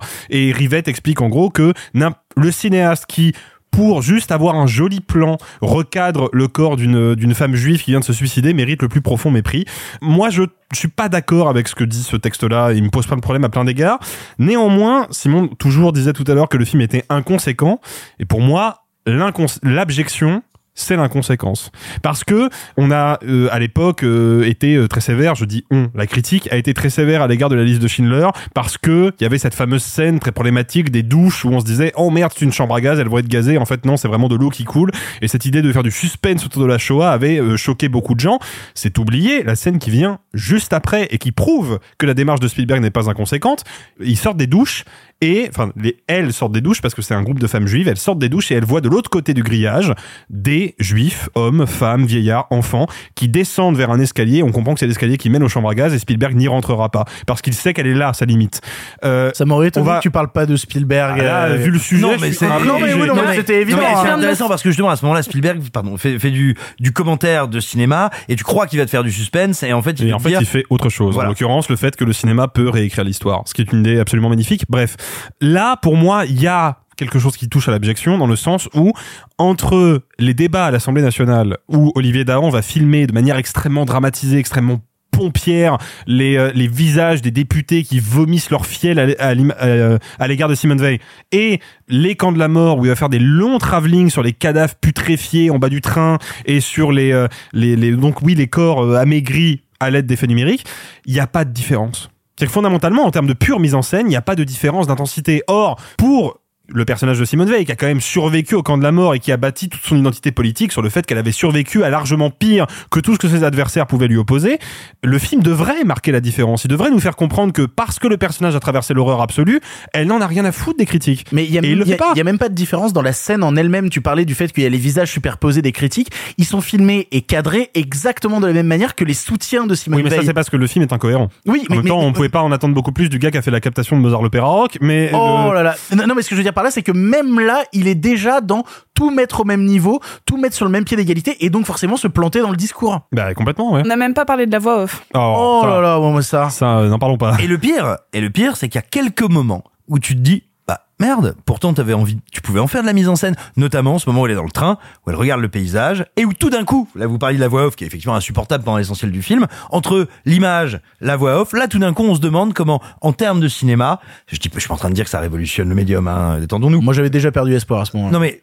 tu te dis à ce moment-là, tiens, là tu as essayé de me faire de la mise en scène et de réfléchir à comment me donner à ressentir ce que, n'étant pas toi-même un survivant, n'étant, n'en ayant quasiment plus parmi nous, comment représenter et faire Ouais, du cinéma. pour moi, Mais ce que je veux dire, attends, c'est qu'il se rend même pas compte que ça, ça c'est du cinéma. Je suis pas en train de dire que Mm. c'est un chef-d'œuvre, une scène incroyable à garder dans les mémoires. Mais du coup, même quand il réussit quelque chose, tu te dis putain, il ne le réussit que par accident. C'est pourquoi il faut regarder la douleur. Emmanuel Finkiel, regarder la douleur, c'est merveilleux. Mais en fait, surtout, moi, le, le point sur lequel j'aimerais revenir et qui, à mon avis, est, est la cause de- du côté extrêmement pesant, pathos et alourdi de la mise en scène, c'est que il filme Simone Veil comme une héroïne.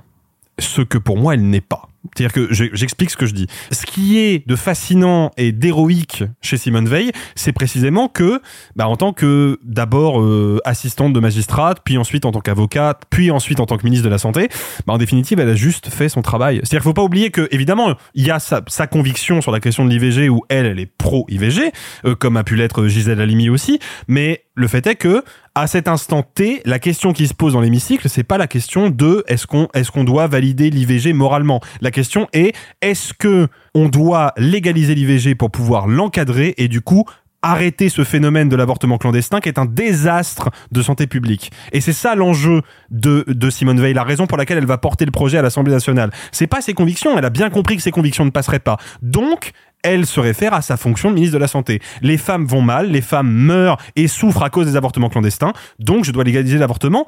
Idem sur la question du sida. En tant que ministre de la Santé n'étant pas médecin de formation, elle va au contact des malades parce qu'elle en a besoin. Elle fait bien son travail. Et c'est ça qui est fascinant chez elle. C'est qu'elle a accompli des choses formidables juste en faisant bien son travail. Et ça, le film le perd de vue. Mais tu sais ça, on en, parlait en, sortant du film euh, parce qu'on s'est croisé à la sortie de la séance.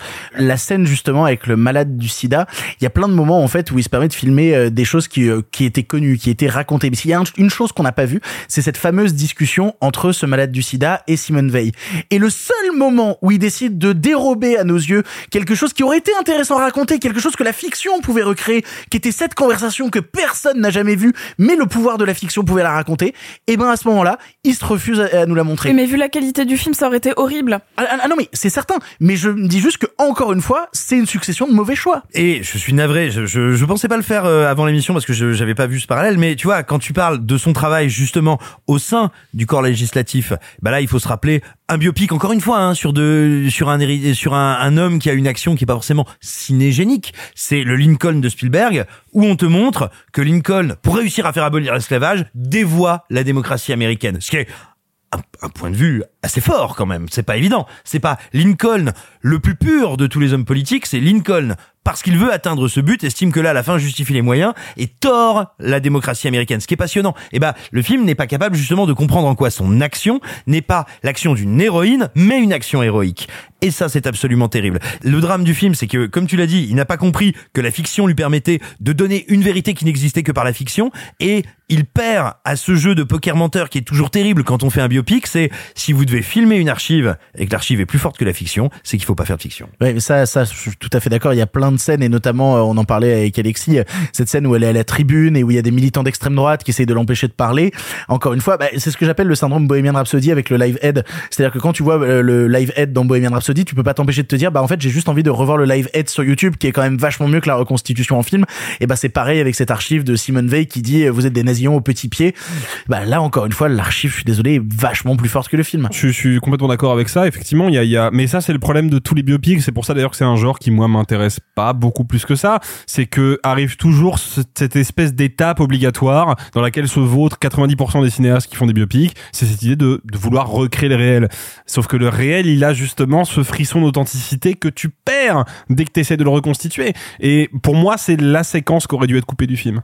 Moi, j'aurais déjà trouvé le film un poil plus intéressant si je m'étais dit, ah ok, Olivier Dahan a compris que cette scène-là, elle appartient pas au cinéma, elle appartient à la télévision, elle appartient au réel, il la filme pas. Ok, ça n'enlève rien au discours du film, ça n'enlève rien à la caractérisation qu'il fait de Simone Veil, mais il a compris que là-dessus, il était perdant d'avance. Et malheureusement, il l'a pas compris. Vous l'aurez compris, on n'a pas aimé Simone, le voyage du siècle d'Olivier Dahan. Il est dans toutes les salles de cinéma si vous voulez le voir et vous faire votre propre avis. Et si vous avez des enfants qui sont forcés d'aller le voir, on est désolé pour vous. On va enchaîner avec un autre film français que vos enfants mériteraient de voir et que vous aussi vous méritiez, euh, vous mériteriez de voir. Excusez-moi, je ne sais plus parler français. On va vous parler du petit Nicolas. C'est une fille Ah chouette ça. Qu'est-ce qu'on se marre Mes meilleures idées me viennent comme ça, en rêvassant, comme quand j'étais môme. Les copains et moi, on est les meilleurs pour s'amuser. Prends ça. À moi les gars. Mais qu'est-ce que c'est encore que ce bazar? Je me fais prendre en photo comme ça Pas du tout. Écris-moi une nouvelle histoire Le petit Nicolas, qu'est-ce qu'on attend pour être heureux? d'Amandine Fredon et Benjamin Massoubre est un long métrage d'animation racontant comment deux hommes, l'un auteur René Goscinny, l'autre dessinateur Jean-Jacques Sampé, ont fait émerger de leur cerveau de génie le petit Nicolas, ce garçon aux aventures faites de camaraderie, de disputes, de bagarres, mais surtout d'éclats de rire. On l'a vu avec Sophie et Simon et c'est Sophie qui commence. Sophie, qu'est-ce que tu as pensé de ce petit Nicolas? Bah, petit Nicolas, immense coup de cœur. Oui, tout à fait, on peut le dire. Euh, il, euh, il, il rentre euh, au panthéon des films qui m'ont le plus fait pleurer cette année. Autant j'ai pleuré pendant la séance, autant j'ai pleuré 15 minutes après la fin du film. Euh, et vraiment une, jolie émotion. Euh, J'arrive toujours pas à savoir si j'ai envie de le conseiller, euh, bah, notamment à ma famille et à des enfants de 10, euh, de 10, 10 ans et peut-être un peu avant parce que c'est un film assez particulier, c'est extrêmement tendre et c'est pas ce à quoi je m'attendais, et je dis ça dans le meilleur sens du terme. Je fais partie des personnes qui ont plutôt bien aimé les adaptations euh, ciné, notamment la première, parce que je trouve que c'est du divertissement pour enfants euh, tout à fait correct et tout à fait mignon. Là, on est sur autre chose, on n'est pas sur une adaptation pure du Petit Nicolas, on est sur une œuvre qui parle de création, d'implication émotionnelle, d'enfance et d'amitié. Euh, le petit Nicolas va être repris de manière stricto sensu dans des petites capsules. L'animation, si vous n'avez pas vu la bande-annonce, euh, c'est une animation très épurée, évidemment, qui reprend euh, euh, avec brio euh, le- le- les dessins de Sampé qui s'en inspire beaucoup même pour les extérieurs euh, parce qu'en fait le petit Nicolas est vraiment une œuvre qui va sortir des dessins ou des écritures de Sampé et Goscinny pour interagir avec les deux auteurs tout est flou aux alentours, c'est-à-dire que l'image ne prend pas tout le, le- le cadre de l'écran et il y a toujours une espèce euh, euh, d'estompe euh, qui, qui, qui se fade dans un blanc très nuageux et très doux et une couleur très centrale, ce qui fait que les personnages vont sans cesse aller et venir entre le noir et blanc et la couleur, ce qui symboliquement est très joli. Et c'est un film qui m'a ému aux larmes, non pas pour les représentations assez furtives des histoires du petit Nicolas, quand il part en colo ou euh, quand il joue avec euh, avec Alceste ou quoi que ce soit. C'est c'est pas vraiment ça. C'est plutôt comment, via l'œuvre de fiction que tout le monde connaît du petit Nicolas, on va nous raconter qui étaient ces deux grands euh, génies de l'écriture, de la bande dessinée que sont euh, Goscinny et Sampé. Comment ils se sont connus, comment ils se sont aimés euh, d'une vraie euh, amitié sincère, comment ils se sont perdus de vue. Et je trouve ça très beau que ce soit l'œuvre qui questionne l'auteur et pas l'inverse. C'est assez rare au cinéma, c'est assez rare, euh, ça se fait peut-être un peu plus en littérature, mais là j'ai vraiment l'impression d'avoir la psychanalyse des auteurs par l'œuvre elle-même. Il faut savoir qu'au scénario, on a Anne Goscinny, donc euh, la, la, la fille, et il y a un très très joli clin d'œil qui, qui lui est fait pendant le film, moi qui m'a qui m'a vraiment fendu le cœur. Je pourrais vous dire tous les mots d'amour que j'ai pour le film, même si en soi je, je, trouve que sa mignonnerie euh, ré- résonne dans son minimalisme. En fait, il est venu me toucher en plein cœur sur la question de l'immortalité. C'est-à-dire que le petit Nicolas, étant une œuvre de fiction, vient questionner ses auteurs sur euh, sur sa propre immortalité en tant qu'œuvre et sur leur immortalité en tant qu'auteur. Et donc, comme euh, comme vous le savez tous, euh, Goscinny nous a nous a quittés euh, il y a assez longtemps, alors que Sampé nous a quittés. Alors ça c'est très triste, hein, parce qu'il nous a quittés entre les premières projections Annecy et Cannes et maintenant. Donc on voit bien qu'il y a un carton, parce qu'il y a un petit carton de fin pour nous pour nous dire quand sont morts les auteurs, etc. Et donc là, ça fait toujours une petite pointe au cœur quand on voit que Sampé nous a quittés pile entre les deux les, les deux, deux moments de projection. Quand Goscinny meurt et que Sampé se retrouve seul, il va se confier au petit Nicolas sur justement euh, le, triste départ de son ami. Et c'est vrai que euh, mon, mon cœur s'est fendu quand l'œuvre elle-même demande mais euh, est-ce que moi je suis immortelle? Et franchement, quand tu regardes le film, t'as envie de dire oui. Franchement, moi, c'est en regardant le film que j'avais envie de me lever et de dire mais mais bien sûr que t'es immortel. Regarde où t'es et regarde comment des des autres enfants, comment genre nous qui qui, qui avons lu le Petit Nicolas, comment nos, nos parents ont lu le Petit Nicolas, comment on va le transmettre à nos enfants. Et c'est grâce à ce genre d'œuvre en fait que tu restes immortel, Petit Nicolas euh, euh, en, en petits traits euh, d'encre sur un écran. Genre c'est fabuleux en fait, une œuvre qui questionne l'immortalité de ses propres œuvres. C'est beau. Non, mais je suis tout à fait d'accord avec toi, Sophie. Euh, Vraiment, vraiment un petit coup de cœur pour euh, pour ce petit euh, Nicolas. Pour le coup, j'aimerais quand même applaudir la réalisatrice et le réalisateur du film parce que il y a un tour de force technique pour réussir à adapter le dessin de Sampé en animation. C'est pas rien parce que euh, personne ce qui était vraiment risqué avant. Il y a eu euh, deux longs métrages réalisés par euh, Laurent Tirard euh, et il y en a eu un réalisé par Julien Rapneau qui était des adaptations live du Petit Nicolas et on avait eu droit aussi à une série d'animations euh, qui avait été diffusée sur M6 mais qui elle-même ne se ne prenait pas le risque de, de reproduire Sampé puisqu'elle passait à de l'animation en 3D. Donc du coup, on s'éloignait vraiment de ce très très simple de Sampé parce qu'il est difficile à animer parce qu'il est difficile à, à transformer en quelque chose de vivant. Et c'est ça le plus beau justement dans, ce- dans ce film qui questionne la mortalité de ses protagonistes, c'est que c'est un film qui est vivant et qui est vivant jusque dans son travail d'animation, qui veut rendre hommage au travail de Sampé et en même temps transmettre quelque chose à une nouvelle génération. Toi-même, tu te posais la question, Sophie, est-ce qu'il fallait le conseiller aux grands, aux petits? J'ai eu la chance de le voir dans une salle où il y avait euh, de tous les âges à l'intérieur. Aussi, il y avait des enfants et beaucoup de vieux. Sachez que les vieux parlent plus que les enfants au Oui, cinéma. ça, c'est vrai. C'est bien terrible. Et en fait, ce qui m'a, ce qui m'a plutôt euh, touché, c'est de voir euh, des gamins dans la salle rigoler sur les scènes euh, qui étaient sur le petit Nicolas, et puis sur les derniers moments du film, se questionner, se tourner vers leurs parents, sortir du film en fait avec des, des nouvelles réflexions. Et je crois que c'est un peu ce qui se perd dans un certain cinéma d'animation qui est seulement destiné aux enfants, c'est cette question de laisser des réflexions aux gamins derrière, pas leur donner une sorte de travail prémâché, mais d'avoir quelque chose, une matière en fait à débattre ensuite avec les parents. Et les parents qui vont aller voir ce film vont, et même les grands-parents qui vont aller voir ce film, vont évidemment être touchés par ce rapport d'amitié entre Goscinny et Sampé, la manière dont ils se mettent à construire leurs histoires, et puis la manière dont les deux se battent pour essayer de faire naître quelque chose. C'est passionnant d'avoir l'impression à un moment d'être rentré par une souricière et de découvrir ce qu'on n'a jamais pu découvrir sur eux deux. Parce qu'en plus, vu que le film est scénarisé en partie par euh, Anne Goscinny, elle a forcément des insights que nous, on n'a jamais eu, mais que elle, elle a eu par son père et qu'elle a pu à un moment délivrer dans le film. Et je trouve ça plutôt beau, je trouve ça plutôt tendre et je trouve ça en plus plutôt malin parce que quand vu que c'était scénarisé par Anne Goscinny, je me suis dit ça va être beaucoup tourné sur euh, glorifier Goscinny, un peu moins sans paix. Et la balance est vraiment rétablie et rétablie justement dans ce questionnement de comment deux mecs qui ont eu peu d'enfance, voire pas d'enfance, Voir une enfance radicalement contraire à celle qu'ils dépeignent dans le petit Nicolas. et ben exactement, se sont créés en fait une nouvelle enfance, se sont créés un nouveau terrain de jeu. Leur véritable cours de récré, ça a été le petit Nicolas, parce que tu vois à côté euh, le le- l'envie de Goscinny à un moment d'être dessinateur qui n'a pas pu être abouti. Tu vois aussi les épreuves par lesquelles Sampé a dû passer, et toutes ces choses-là donnent matière à dire qu'est-ce qu'on en fait de ces trucs-là? Est-ce qu'on a envie de s'apesantir sur les douleurs du passé? Est-ce qu'on a envie de rester justement dans des réflexions qui seraient plutôt sombres, qui seraient plutôt noires, ou est-ce qu'on a envie justement de créer un peu de bonheur pour ces nouvelles générations qui ne connaîtront pas le malheur qu'on a vécu. Je trouve ça plutôt fort, plutôt très fort, plutôt très réussi. Dans un film qui, alors je parlais tout à l'heure de la durée atrocement longue de, de Simone, dans un film qui ne dure qu'une heure vingt en plus, qui réduit son dispositif, qui a pas besoin d'en faire plus parce que il arrive avec malice à alterner à la fois le parcours de vie de ses auteurs et les petites scénettes dans le petit Nicolas pour parler à la fois euh, de, de la première rencontre avec les filles, des premières bagarres de l'école, qu'est-ce que c'est de se faire des copains, pourquoi même en tant qu'auteur, à un moment on laisse pas notre personnage seul et on lui crée des copains, on lui crée un univers. C'est-à-dire que le travail d'adaptation que sont censés faire les personnes qui ont fait ce film est déjà fait par les auteurs même dans le film puisqu'on passe déjà d'un personnage qui se trouvait dans les planches euh, d'un journal qui était Ouest France euh, si je dis pas de bêtises et qui a dû se transformer en quelque chose de plus grand avec des histoires, avec un récit autour.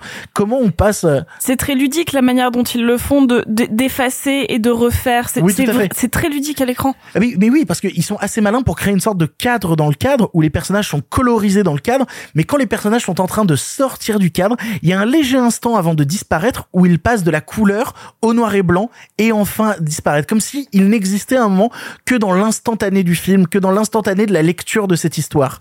Je trouve ça très beau, je trouve ça très fort ce qu'entreprend euh, le petit Nicolas, qu'est-ce qu'on attend pour être heureux, c'est avoir par toutes les générations, par même des gens qui diraient "Oh oui, moi je suis pas très cinéma d'animation ou moi c'est pas trop mon délire. Oh moi je suis trop vieux maintenant pour voir ce genre de choses-là." Vous n'êtes pas trop vieux pour voir euh, Sampé et Goscinny descendre des ballons de vin en terrasse en parlant de leur projet de vie et de qu'est-ce qu'on va faire et que qu'est-ce que c'est que de vieillir, qu'est-ce que c'est que de voir qu'on avait des amis dans l'enfance et que les amitiés finissent par disparaître, évoluer mais qu'on se retrouvera toujours comme au premier jour. Non, vraiment euh, vraiment très beau, très très beau ce petit Nicolas. Et toi Simon pour conclure Euh, le film s'intitule Le petit Nicolas, qu'est-ce qu'on attend pour être heureux? Et il a l'incroyable élégance, euh, non pas de proposer une réponse, mais de réussir à nous faire nous poser cette question. Alors, le petit Nicolas, et ça c'est un autre de ses mérites, enfin des mérites du film, euh, ce ne sont pas que les dessins de Sampé qui sont sublimes, mais ce sont aussi les textes de Goscinny. Ce qu'on a pu un peu tendance à oublier pour ceux qui ne l'ont peut-être pas lu et qui se représentent le petit Nicolas comme quasiment du dessin de presse. Vous voyez ce que je veux dire? Des illustrations. Non, non, le petit Nicolas, c'est un alliage magnifique de textes et de dessins. La force du film, c'est de réussir à remettre d'abord au cœur de son dispositif cet équilibre-là, et à le faire à travers un travail de mise en scène. Alors, Quand on est euh, juste pour ajouter, tu parlais de cet équilibre-là, c'est marrant parce que il parle en sous-texte aussi de l'équilibre qu'il y a eu dans la vie de Goscinny, toujours entre cette écriture et le dessin, parce qu'il y a la présence d'Astérix qui est présente, et on sait que bah, Astérix n'existerait pas sans aussi la combinaison du cerveau de Goscinny et des dessins du Derzo. Et donc, c'est pris en charge par la mise en scène. C'est-à-dire qu'on n'est pas devant un film qui serait fétichiste, qui voudrait reproduire le, le- trait de Sampé et le verbe de Goscinny. On est devant un film qui se dit, tiens, quand je vais passer spécifiquement sur le petit Nicolas, je vais reprendre ces plans très larges, cette idée quasiment de tableau. Et puis, quand je vais être sur mes deux créateurs, là, je vais revenir à une mise en scène, entre guillemets, plus de cinéma traditionnel classique. Quand même, on est toujours sur de l'animation. Et il y a, dans les transitions entre les deux, des idées de montage et d'alternance de valeurs de plan qui sont brillantes, extrêmement intelligentes, qui ont un impact fou quand on les voit. Enfin vraiment, c'est en termes de pur cinéma, c'est absolument brillant et en termes d'humanité, ça l'est également parce que justement le petit Nicolas, contrairement encore une fois à ce qu'on peut croire si on en a un souvenir lointain ou si on ne l'a pas lu et qu'on en a justement qu'un écho, un visuel un peu distancié, eh ben le petit Nicolas, ça n'est pas, euh, c'est pas le pensionnat de Chabannes, c'est pas les choristes, c'est pas cette France d'avant, avec cette France des cafetiers, cette France d'un Paris sympathique et vivant et populaire. Non, c'est la recréation de ce moment de l'enfance où tout est absolu. L'amitié est absolue, la détestation de l'enseignant est absolue, l'amour qu'on voit à ses parents est absolu. C'est ça, c'est une idée de l'absolu, le petit Nicolas. Et cette idée de l'absolu, elle naît de l'absolue amitié qu'il y a entre Goscinny et, euh, et, Sampé. Et c'est là où le film pose la question de qu'est-ce qu'on attend pour être heureux, parce que il faut le dire, on parlait euh, des, des interprètes de doublage, des comédiens de doublage tout à l'heure. C'est euh, Laurent Lafitte et Alain Chabat qui font euh, respectivement Sampé et Goscinny. Alors euh, Lafitte fait un boulot euh, remarquable, il y a pas de problème. Mais choisir Chabat pour Goscinny, c'est magnifique. C'est magnifique parce que euh, bah, d'une Chabat ayant sacrément adapté Goscinny et Uderzo avec le seul bon film, je parle des films en cinéma traditionnel, je parle pas des animations d'Astier, hein, mais le seul bon film, Astérix, et la connaissance qu'il a de cette époque-là, de la création française, déjà c'est touchant. C'est d'autant plus touchant que Goscinny, le statut qu'il a à l'époque où se déroule le film, est quand même pas très loin c'est pas exactement ça, mais pas très loin du statut de parrain bienveillant, de bonne fée poilue de la création française qu'a Goscinny. Donc il y a comme ça une connexion qui se fait qui est bouleversante, qui je pense doit être extrêmement émouvante pour Chabat, ça se sent, et qui est d'autant plus touchante que qu'est-ce qu'on attend pour être heureux Qu'est-ce qu'on attend pour être heureux Parce que quand bien même ce qu'on crée est immortel, euh, on va être fauché et euh, Goscinny va partir en 1977. Le film l'aborde, il aborde plein d'autres choses avec une sensibilité, une humanité absolument magnifique, toujours par des moyens de cinéma grandioses, avec une intelligence dans l'hommage pratique, technique, euh, euh, j'ai envie de dire sensuel euh, à la création tant écrite que dessinée de ces deux compères qui est merveilleux. C'est un des plus beaux films sur l'amitié que j'ai vu depuis très longtemps. Euh, voilà, et moi je pense très fort, je sais pas s'il nous écoute, à mon camarade Nicolas Martin, parce que quand je vois euh, ce coup de foudre amical, euh, voilà, je pense aussi beaucoup à ce que la création fait, à cette question qu'on se pose pas assez souvent, qu'est-ce qu'on attend pour être heureux? Bah, Peut-être juste de regarder ce film et de pleurer un grand coup. Vous l'aurez compris, on est extrêmement amoureux de cette nouvelle adaptation du Petit Nicolas et on vous encourage à vous ruer dans les salles pour le découvrir, quel que soit votre âge, quelle que soit votre génération. Allez voir le Petit Nicolas en salle. Le film est absolument merveilleux. On va partir dans radicalement autre chose. Après tant de beauté, après tant de tendresse, après tant de joliesse, on va charcler un petit peu. On va vous parler d'Halloween Ends.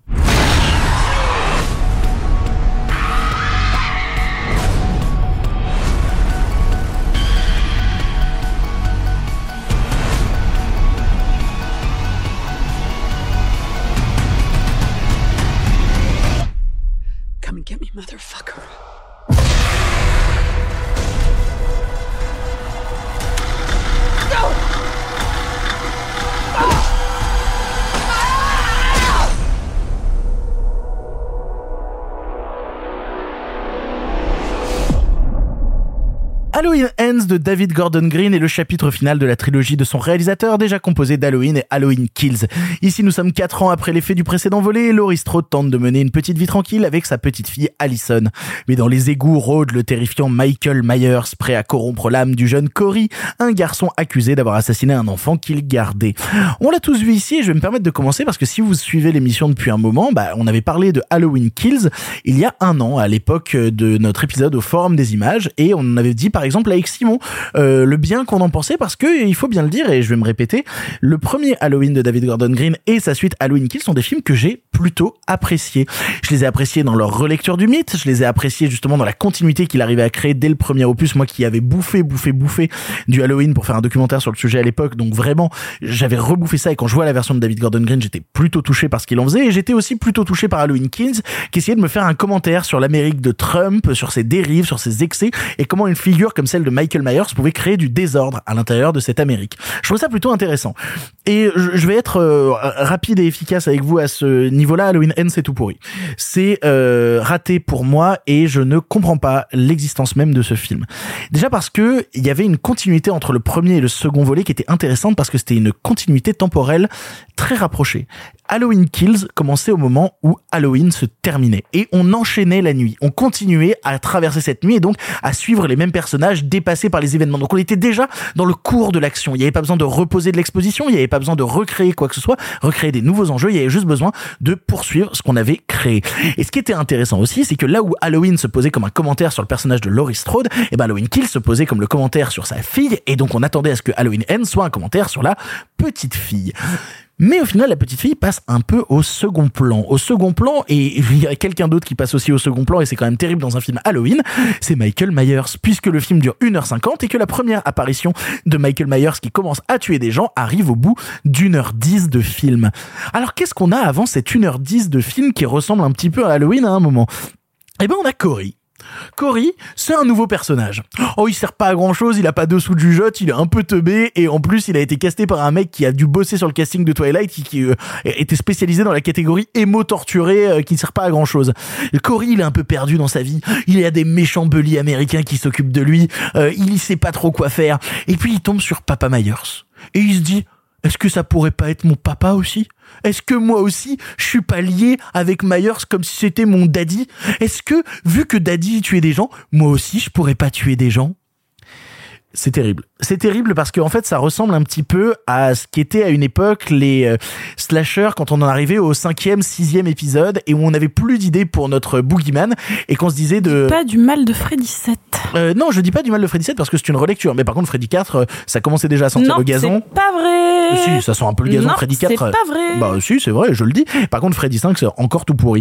Il n'empêche que... Mais si, évidemment que si. Non, il y a que le 6 qui est vraiment merdique. Oh non, le 5 déjà, ça sent vraiment les orties. Hein. Le, le 2 a un sous-texte intéressant, mais c'est vraiment un film pété. Ah non, le 2 est nul, mais le, 3 est super. Le meilleur, c'est oui, le 3. bah, on en a parlé ici. Voilà. Le meilleur Freddy, c'est Mais le après 3. 4 et 5, il y a des trucs. Et ben là, le meilleur. 4, c'est nul. Et ben là, en tout cas, le meilleur, c'est pas le 3. euh, parce que euh, Halloween Ends, justement, en voulant nous rajouter ce sous-texte à côté, ces nouveaux personnages, essaie de créer un récit qui est totalement artificiel. Cette histoire de ce jeune rejeté qui va tomber sur cette nana qui a un syndrome de l'infirmière et qui, qui est littéralement infirmière dans le film, pour vous dire comme il est bête ce film. Euh, et ben, et qui se disent, bah non, je peux essayer de le réparer, il est torturé, tout le monde me dit qu'il y a what milliard de red flags sur lui, mais je suis sûr que c'est un mec gentil. C'est un enfer. C'est un enfer cette première heure où je me dis où est Halloween dans ce film? Qu'est-ce que je suis en train de regarder? Et pour vous dire à quel point même euh, Universal s'est rendu compte que euh, bah, tout ça c'était pas très intéressant, toute la bande-annonce du film est basée sur le dernier quart d'heure de Halloween Ends. Parce que oui, quand tu regardes la bande-annonce, tout ce que tu vois, c'est Laurie Strode qui se tape avec Michael Myers. Et en fait, c'est con. Parce que Universal ont compris un truc, c'est ce que le public voulait voir. Ce qu'on voulait voir au bout d'un moment, c'était la confrontation finale entre la Final Girl et le Boogeyman. Et David Gordon Green passe complètement à côté de son sujet. Peut-être que c'était le film de trop, peut-être que la conclusion de Halloween Kills était déjà une bonne conclusion et qu'il n'y avait pas besoin de tuer le mythe stricto sensu comme essaye de faire le film parce qu'il dit vraiment là Halloween c'est fini fini fini fini il n'y a pas de raison que ce soit pas fini en plus avec un truc qui veut prolonger un petit peu le discours d'Halloween Kills sur l'Amérique Trump sur ce truc de on se fait justice soi-même etc euh, qui est vraiment un peu cracra cette fois-ci que je trouve vraiment un peu à côté de la plaque parce que un peu complaisant avec son sujet là où je trouve qu'il prenait une distance de recul dans Halloween Kills.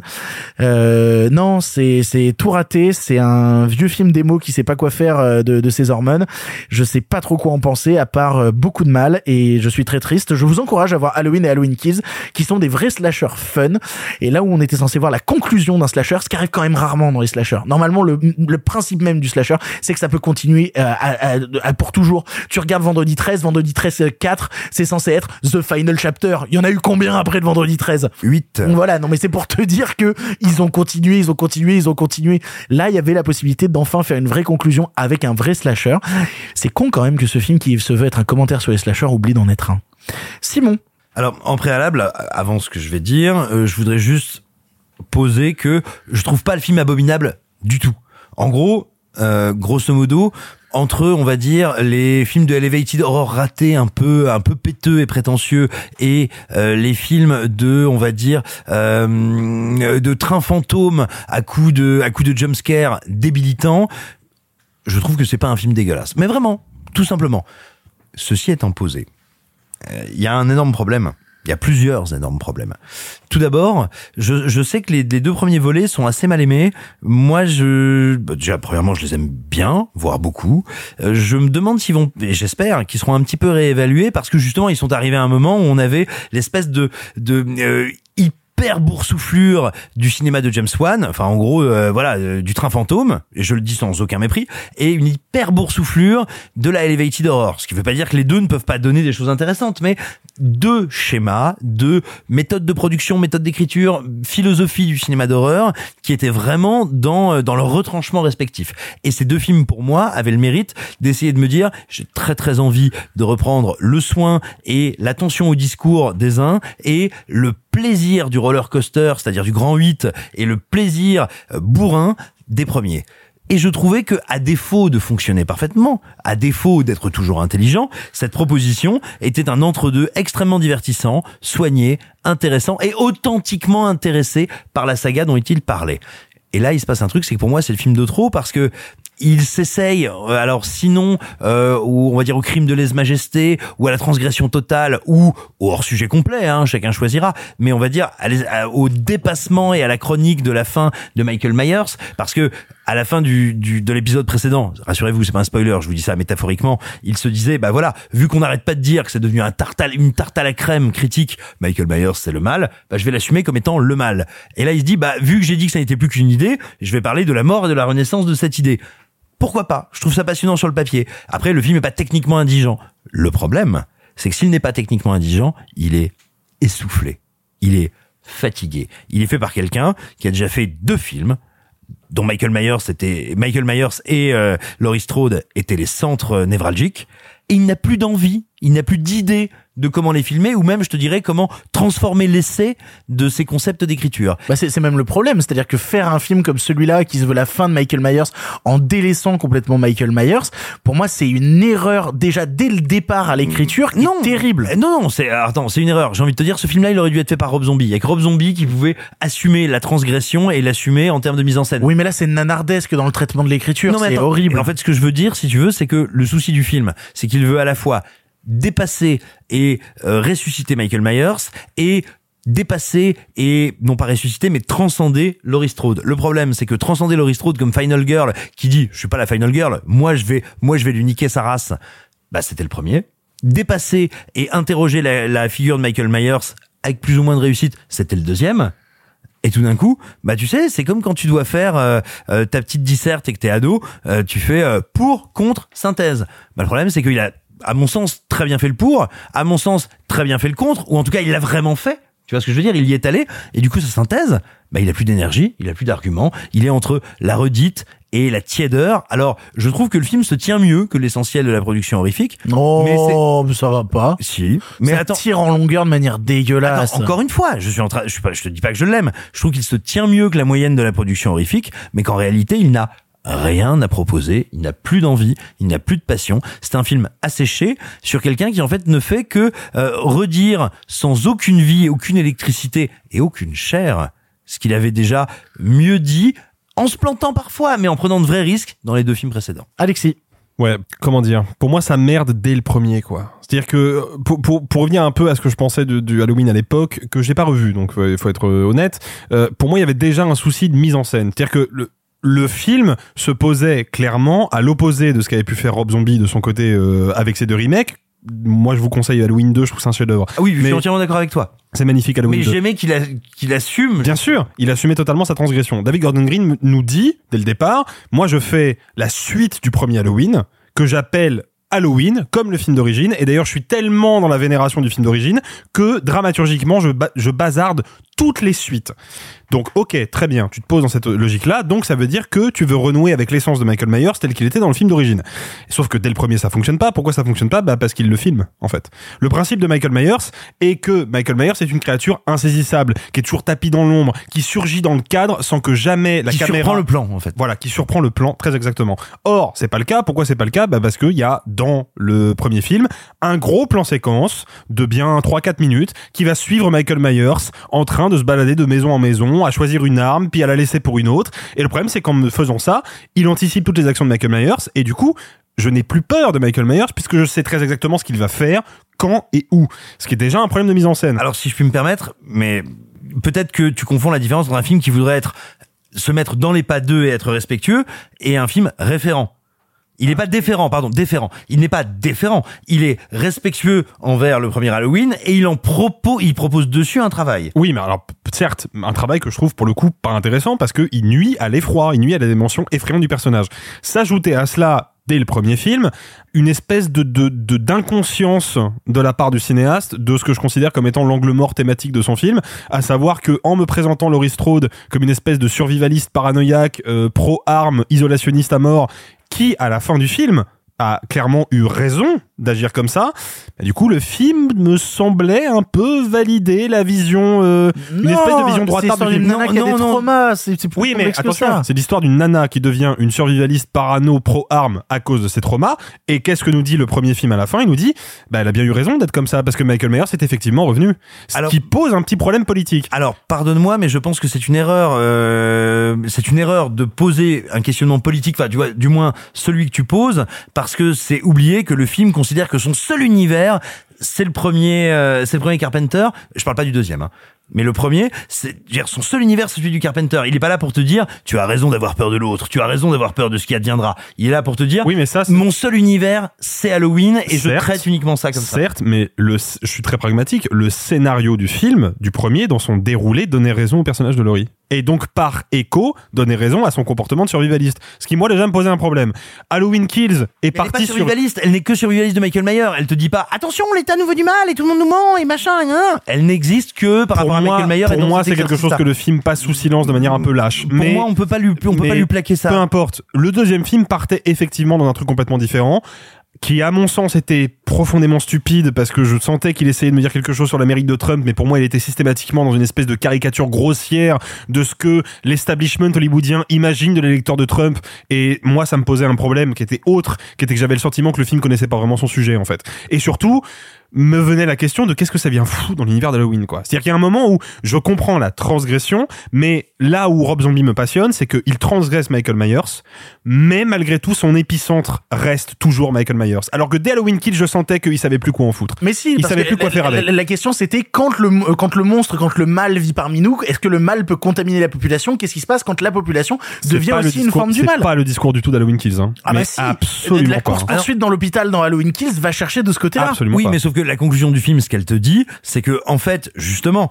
ce côté conscient politique de la VXI d'horreur, elle se heurte au cinéma à cette figure de Michael Myers qui met fin à ça, qui met fin à toutes ces conneries. Et en réalité, le film, pour moi, orchestré de manière assez maligne, comment utiliser les réflexes visuels, hein, j'entends euh, esthétiques, euh, du slasher mongolo débile des années 80, très gore, très bourrin, très machin, qu'il associait à la partie politique pour te dire, et au final, tout ça s'écrase, se heurte et se casse les dents sur Michael Myers. Et ça, j'aimais beaucoup, moi. Ouais, alors, ok, je, comprends cette analyse. Moi, le souci, c'est que je considère, donc, Halloween Ends vient de sortir, je considère que c'est une trilogie, donc quelque chose qui est censé avoir quand même une cohérence d'opus en opus.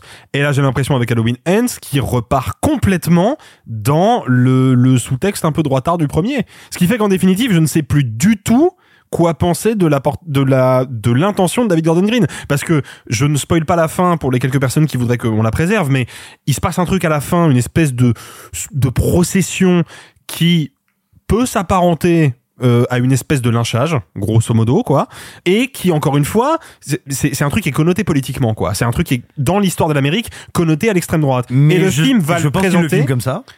Moi, pas du tout. Parce que, encore une fois, c'est un simple problème de scénario, et moi, c'est ce qui pêche le plus dans cette trilogie, c'est que je la trouve d'un point de vue d'écriture complètement incohérente et, bordélique, c'est que pour moi le scénario donne encore une fois raison aux personnages qui se comportent d'une manière euh, droitarde et réactionnaire parce que ils ont donc ce- cette espèce de que je vais pas révéler mais ils ont cette espèce de de, de mouvement populaire qui bah en définitive effectivement va leur apporter la quiétude qu'ils cherchaient depuis le début.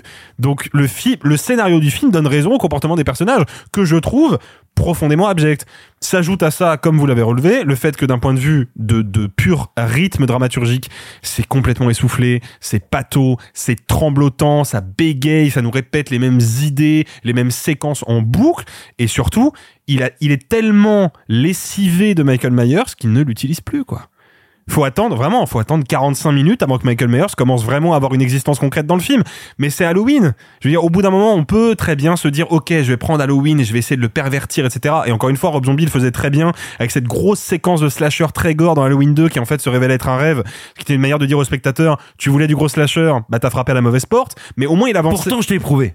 Et pourtant, Et pourtant, je t'ai prouvé que je savais le de faire. réveiller. Voilà. T'es sale de ton rêve. Exactement. Et surtout, moi- moi, ce qui me pose problème, c'est que moi, je veux bien qu'on rajoute des thématiques et qu'on rajoute de l'intellect dans un film qui était un film très intelligent, avec plein de niveaux de lecture, mais qui était quand même dans sa forme un slasher pur jus. Moi, je veux bien qu'on fasse ça. Mais la saga Halloween, c'est une saga de slasher.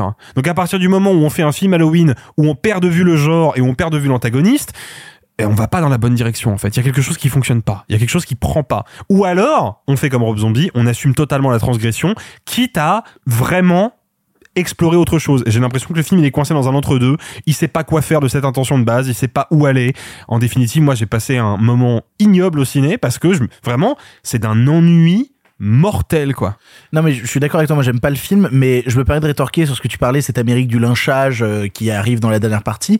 Je trouve que le film va au contraire dans le sens opposé, parce que si tu regardes bien toutes les victimes du film, tous les gens qui vont se faire massacrer, sont au contraire des gens qui ont provoqué du lynchage. C'est cet animateur de radio, c'est cette bande de jeunes qui euh, poursuit l'autre et qui le bisoute gratuitement.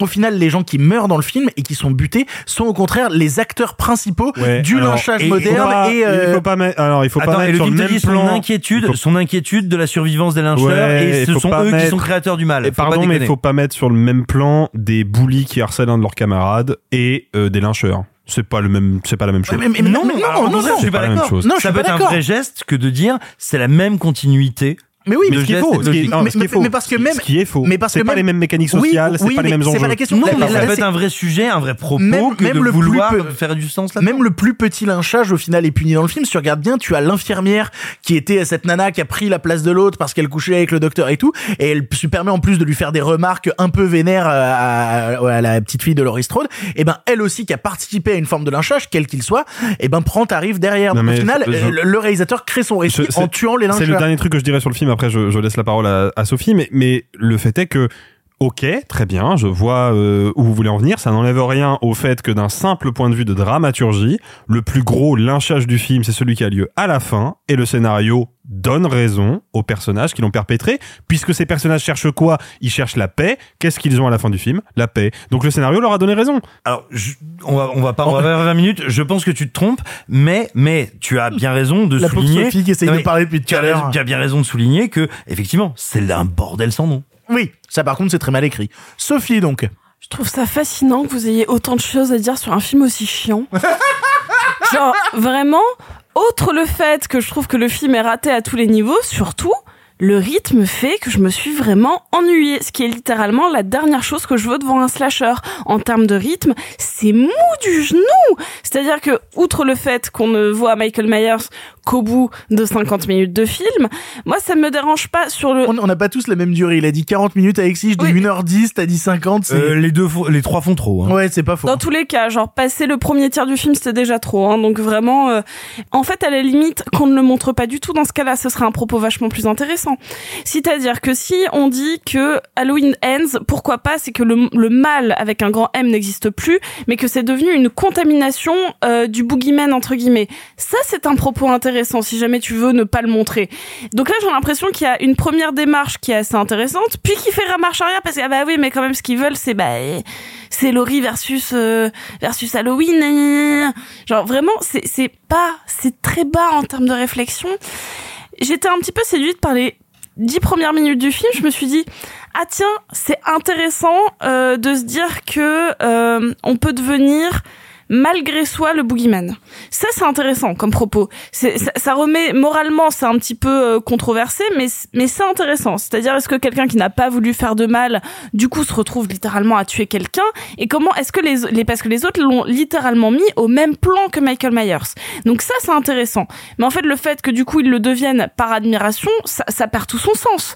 Donc je trouve que le film moi, j'ai pas d'avis sur les deux premiers parce que ils euh, rentrent malheureusement dans la catégorie des films que j'ai oubliés. C'est-à-dire que je les ai vus. C'est tellement violent. ouais, mais euh, je me souviens l'avoir vu avec toi. Je me souviens dans quelles conditions on l'a vu. Je me souviens que c'était pas une journée facile. Mais je, je- je- j'ai un vague souvenir d'un mouvement de foule dans une ruelle, un vague souvenir que Laurie elle passe beaucoup trop de temps allongée sur son lit d'hôpital, mais c'est littéralement tout ce dont je me souviens. Et le 1, je n'en ai aucun fucking souvenir. Et c'est quand même dommage parce que je trouve que c'est des films assez anecdotiques. Et peut-être, tu vois, Simon, tu parlais du fait qu'il n'était ni dans une catégorie ni dans l'autre, ni dans le truc qui tâche, ni dans l'elevated horror. Pour moi, on est déjà sur l'elevated qui ne s'assume pas ou dans du slasher qui ne s'assume pas euh, elevated. Alors, si je puis me permettre, dans celui-là, indiscutablement. Ah bah, je celui-là, suis entièrement d'accord. Mais c'est là où, c'est ce qui m'intéressait sur les deux précédents. Et ce que je veux dire, c'est que, au final, alors, est-ce qu'ils en étaient conscients ou pas, j'en sais rien. Mais j'ai l'impression qu'ils n'avaient que deux films à faire. Clairement, c'était pas une trilogie. Et donc, moi, je, suis- je suis très emmerdée en plus par ce personnage de Cory parce que, en fait, il y a un vrai truc qui me dérange dans le film et qui me met très mal à l'aise et j'ai pas de réponse pourquoi. C'est que le film, qui nous montre ce que spectateur on doit croire parce qu'il nous le filme comme euh, pas comme quelque chose qui a débat, c'est le début. C'est on sait que c'est un accident, qu'il n'a pas tué ce gamin par accident. Sauf que après on vient nous mettre le doute qui vient de qui vient après dans la tête de Laurie, genre est-ce que c'était un accident ou est-ce que non, ce mec est evil depuis le début. Sauf que nous spectateurs, on a la réponse. Oui, il aurait fallu pas le montrer dès le départ, En fait, euh, il nous a- laisser le doute. Ouais, ou juste par un montage. Genre en fait, euh, vu qu'il y a un énervement, on aurait pu croire que la porte en fait, il a pas que l'enfant en fait lui a ouvert la porte et qu'il l'a poussé. En fait, il y avait des moyens de ne pas nous montrer le décès de cet enfant. Enfin, De garder l'ambiguïté sur la nature de son, sur la cause de Sauf son que décès. là, le film ne nous le montre pas. Et après, il vient nous questionner sur notre raison de spectateur. Et ça, c'est pas bien. C'est pas bien sur un film qui est littéralement le bien contre le mal, ce qui a toujours été le cas. Et donc, bah, euh, moi, je trouve que le film est raté idéologiquement. Je trouve qu'il est raté en termes de rythme. Et j'ai même pas.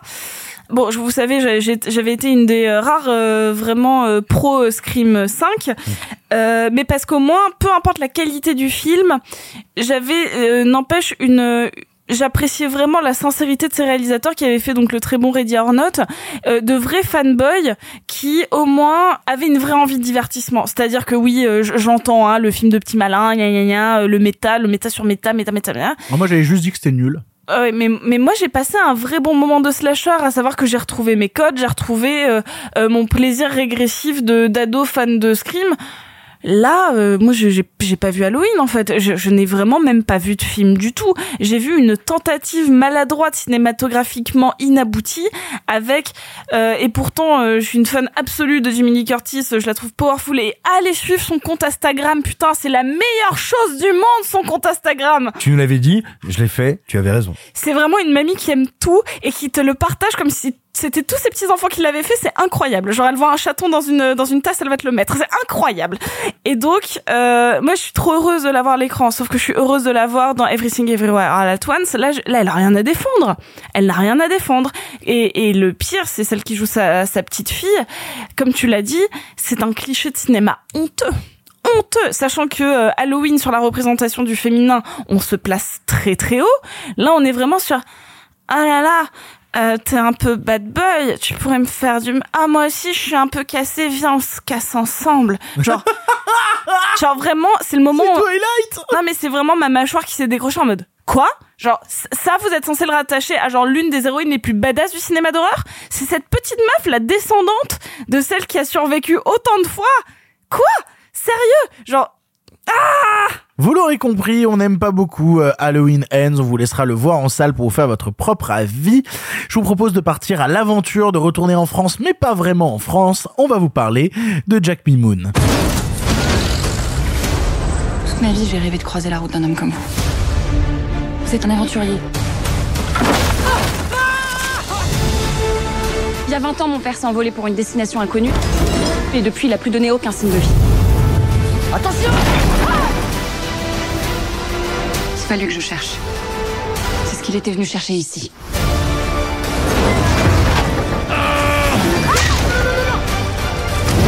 On a vécu suffisamment de belles choses. Plus d'aventures, ce serait la gourmandise.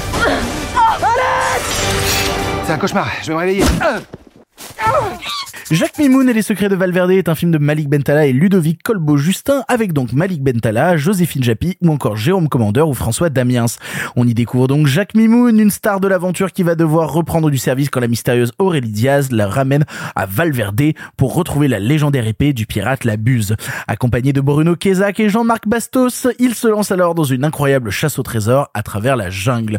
Vous l'avez vu, je l'ai pas vu, parlez-moi-en s'il vous plaît, toi Alexis, fan de cinéma d'aventure que tu es, qu'est-ce que tu as pensé de ce Jacques Mimoun Attends, tu as dit parlez-moi-en. Oui, tout à fait. Ok. Voilà, avec avec un zan à l'intérieur. Je pense qu'au milieu de euh, quelque part dans euh, Jack Mimoun et les secrets de Valverde, il y a une très jolie comédie populaire. Vraiment, je le pense. Et je je suis euh, je suis très enthousiasmé de voir ce genre de comédie à l'écran. C'est-à-dire de voir, ok, il y a des mecs qui se sont dit, on va faire une comédie française, euh, qui est vraiment, mais qui est française dans son ADN, même si elle est très référencée euh, vis-à-vis du cinéma américain et les comédies du frat pack. Euh, Flaubert a coécrit le scénario, on sait très bien quelles sont ses références, et elles sont visibles dans le film, mais malgré tout... Flaubert, le l'auteur? Oui, tout à fait, celui qui a fait euh, Madame Ah Claude bah. Oh bien Ouais, t'as vu, je beau. tente des trucs. Très beau. Euh, non, mais pour moi, je, je sens que le film a des influences étrangères, qui sont des influences qui me parlent en plus, euh, notamment les comédies de Will Ferrell, etc. Mais Le Valverde. le Valverde exactement. Mais euh, pour moi, il y a, il y a un ADN français, quoi. C'est-à-dire que je vois, ok, c'est de l'artisanat français avec des acteurs de premier plan francophones, et ça me fait plaisir de voir ça. Ça me fait plaisir de voir un film qui se dit, bah, je vais prendre un genre qui est le film d'aventure, et je vais essayer de le tourner en dérision, comme a pu faire euh, et très bien le faire d'ailleurs Michel Azanavicius avec les OSS 117. Le souci, c'est que ça va pas au bout.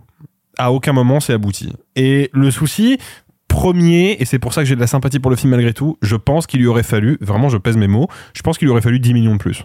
Mais vraiment, c'est-à-dire que je pense que en termes de pure direction Il a artistique, coûté 14 millions 47. bah, Ce je, qui est quasiment autant que Bienvenue chez les Ch'tis. Bah, je Je pense dirais qu'il il lui aurait- faudrait presque 10 millions de moins pour qu'il fasse de la démerde. Mais Euh, ça c'est une question de point de vue, mais en fait le Mais- truc c'est que, Tu trouves que le cinéma d'aventure en France est sous-produit? Euh, bien sûr, non, je pense qu'il n'existe pas, moi. Mais... Enfin, déjà, il est, oui, il existe pas, donc de fait sous-produit. Mais en fait, le, le truc, c'est que moi, je me dis, il y a quelque chose de de d'ambitieux dans cette comédie. Il y a l'idée d'aller quand même jouer sur le terrain d'Indiana Jones, d'aller euh, essayer de, de de se frotter à des grandes figures du genre. Mais il y a deux gros problèmes. Indépendamment du budget, euh, des problématiques de financement, il y a deux gros problèmes. Le premier, c'est que je pense que Malik Bentala n'est pas à sa place. À aucun moment, je pense qu'il est à sa place. Je pense qu'il est dans un registre comique qui est un peu trop cérébral et je dis ça sans mépris hein, c'est pas pour dire qu'il fait du comique débile loin de là mais c'est que il est dans un comique qui est un peu trop cérébral un peu trop verbeux pour y pour pouvoir y insérer son tempo et son énergie. Et puis le deuxième problème, euh, comme je le disais, Flaubert a participé à l'écriture du scénario et je sens sa patte que moi j'aime beaucoup. Je la sens dans les dialogues, euh, je la sens dans certaines situations un peu décalées, un peu grotesques. Le truc c'est que Flaubert jusqu'à présent, il a il a participé à du programme court. Il a fait des sketchs avec les Suricates, il a écrit pour Golden Moustache, il a écrit pour Bloqué et pour Serge le Mito. Et c'est du programme court, voire très court, où l'idée c'est d'aller tout de suite à l'essentiel de la vanne, ne pas se poser la question de la prémisse et tout de suite aller à l'essentiel. Et là, j'ai vraiment l'impression de voir deux énergies hétérogènes, à savoir d'un côté une écriture de film d'aventure assez premier degré, mais malheureusement un peu balisée, et de l'autre côté, toujours en parallèle, un commentaire de la situation avec les personnages de Jérôme Commandeur et de François Damiens que je trouve très bons dans leur rôle, qui sont servis par un dialogue de qualité, qui ont des bonnes punchlines et qui, qui injectent vraiment un tempo comique qui moi m'a beaucoup touché.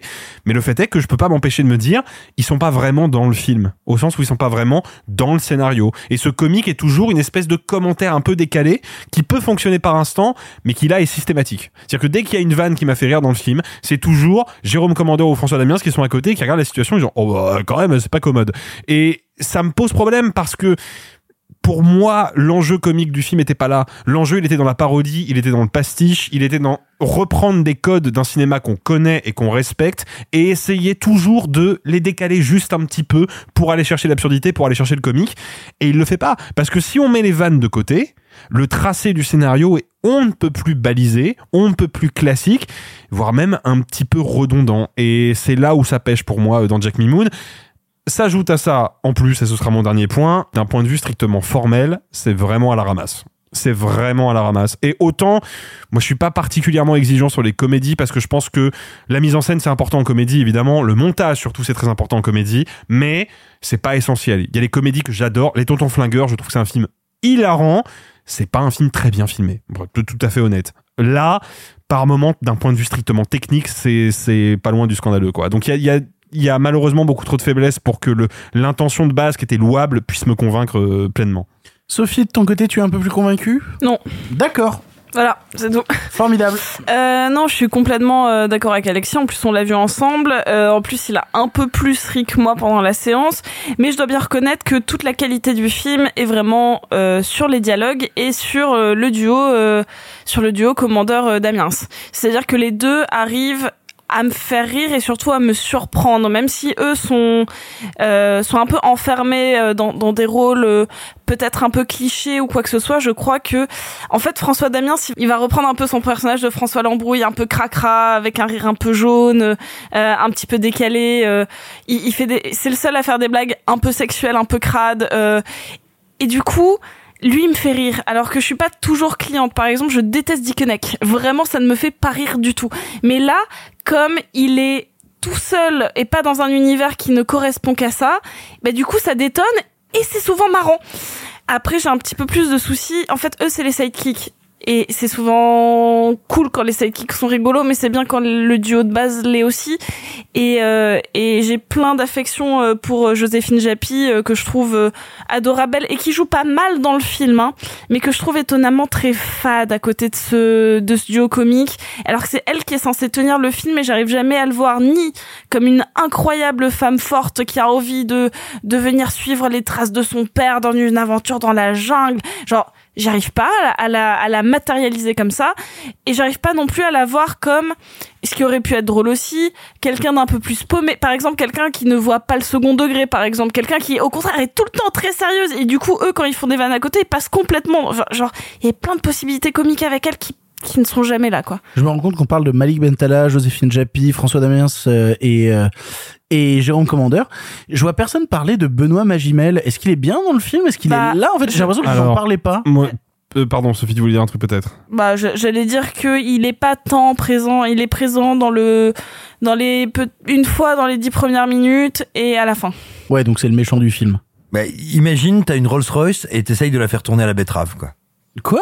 À ce point-là? Bah, en fait, Bah, le, sou- non, non, non. mais le souci, c'est que moi, je, je, je pense que Bonhomme Magimel fait partie de cette toute petite catégorie de comédiens qui ont à peu près toujours réussi dans leur carrière à être justes.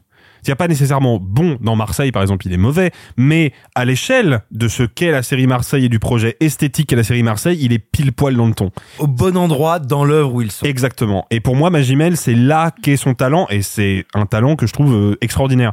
Le problème, c'est que là, il a rien à défendre. Mais je trouve que personne joue mal dans le film. Je, je- on, on va pas, je vais pas regarder le film en disant oh là là, qu'est-ce que ça joue mal. Ça serait une bonne côte. Personne ne joue mal.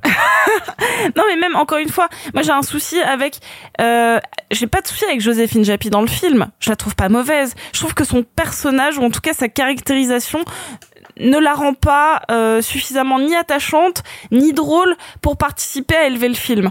Et ça c'est un petit peu dommage en termes d'écriture, mais c'est pareil avec Malik Bentala qui lui pour le coup mononote tout le film. Il n'a qu'une chose à défendre, c'est que c'est un imposteur entre guillemets, c'est que c'est euh, un mec de télé-réalité qui euh, est euh, Man versus Wild. Pierre Greaves qui a pas de beer et qui a pas de Greaves. C'est exactement ça. Et donc, bah, le, le film, je, je suis contente qu'il existe parce que c'est une, c'est une tentative que je ne trouve pas, que je ne trouve pas fondamentalement ratée à tous les niveaux. Je trouve ça juste dommage. C'est un mais. C'est un mais plus. Nous avons deux mais, un mais moins, un mais plus, des pas déshonorants. Toi, comment tu te situes par rapport à ça, Simon? J'aime la comédie de jungle. Oh, bah dis donc, tu aimes la jungle? J'aime cette sueur qui tend euh, cette petite chemise kaki. J'aime la chaleur moite des lianes qui euh, nous entourent. Ouh là là. Ce que je veux dire, c'est que le film, il a deux énormes mamelles à sucer.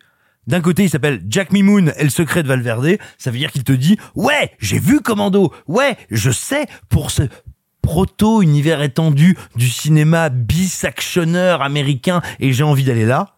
Et en même temps, il devrait savoir qu'il est le descendant de la comédie de jungle française où on a la loi de la jungle, où on a Terrible Jungle, pour ne citer que, mais il y en a bien avant, depuis des décennies. Qui étaient deux films très cool. Oui, oui, mais c'est pas les seuls. C'est un truc qu'on retrouve depuis longtemps. Pourquoi est-ce qu'on retrouve ça depuis longtemps en France?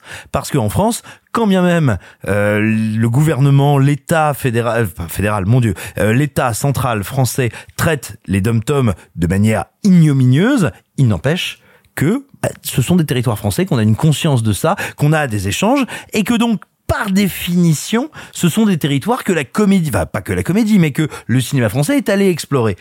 Et donc on a ces deux héritages-là, qui ensemble, mais pour être un truc ahurissant, démentiel. Moi, j'adore La Loi de la Jungle. Regardez La Loi de la Jungle, c'est un des films les plus drôles de ces dernières décennies. Regardez Terrible Jungle, c'est pas parfait, mais il y a de- des putains de trouvailles.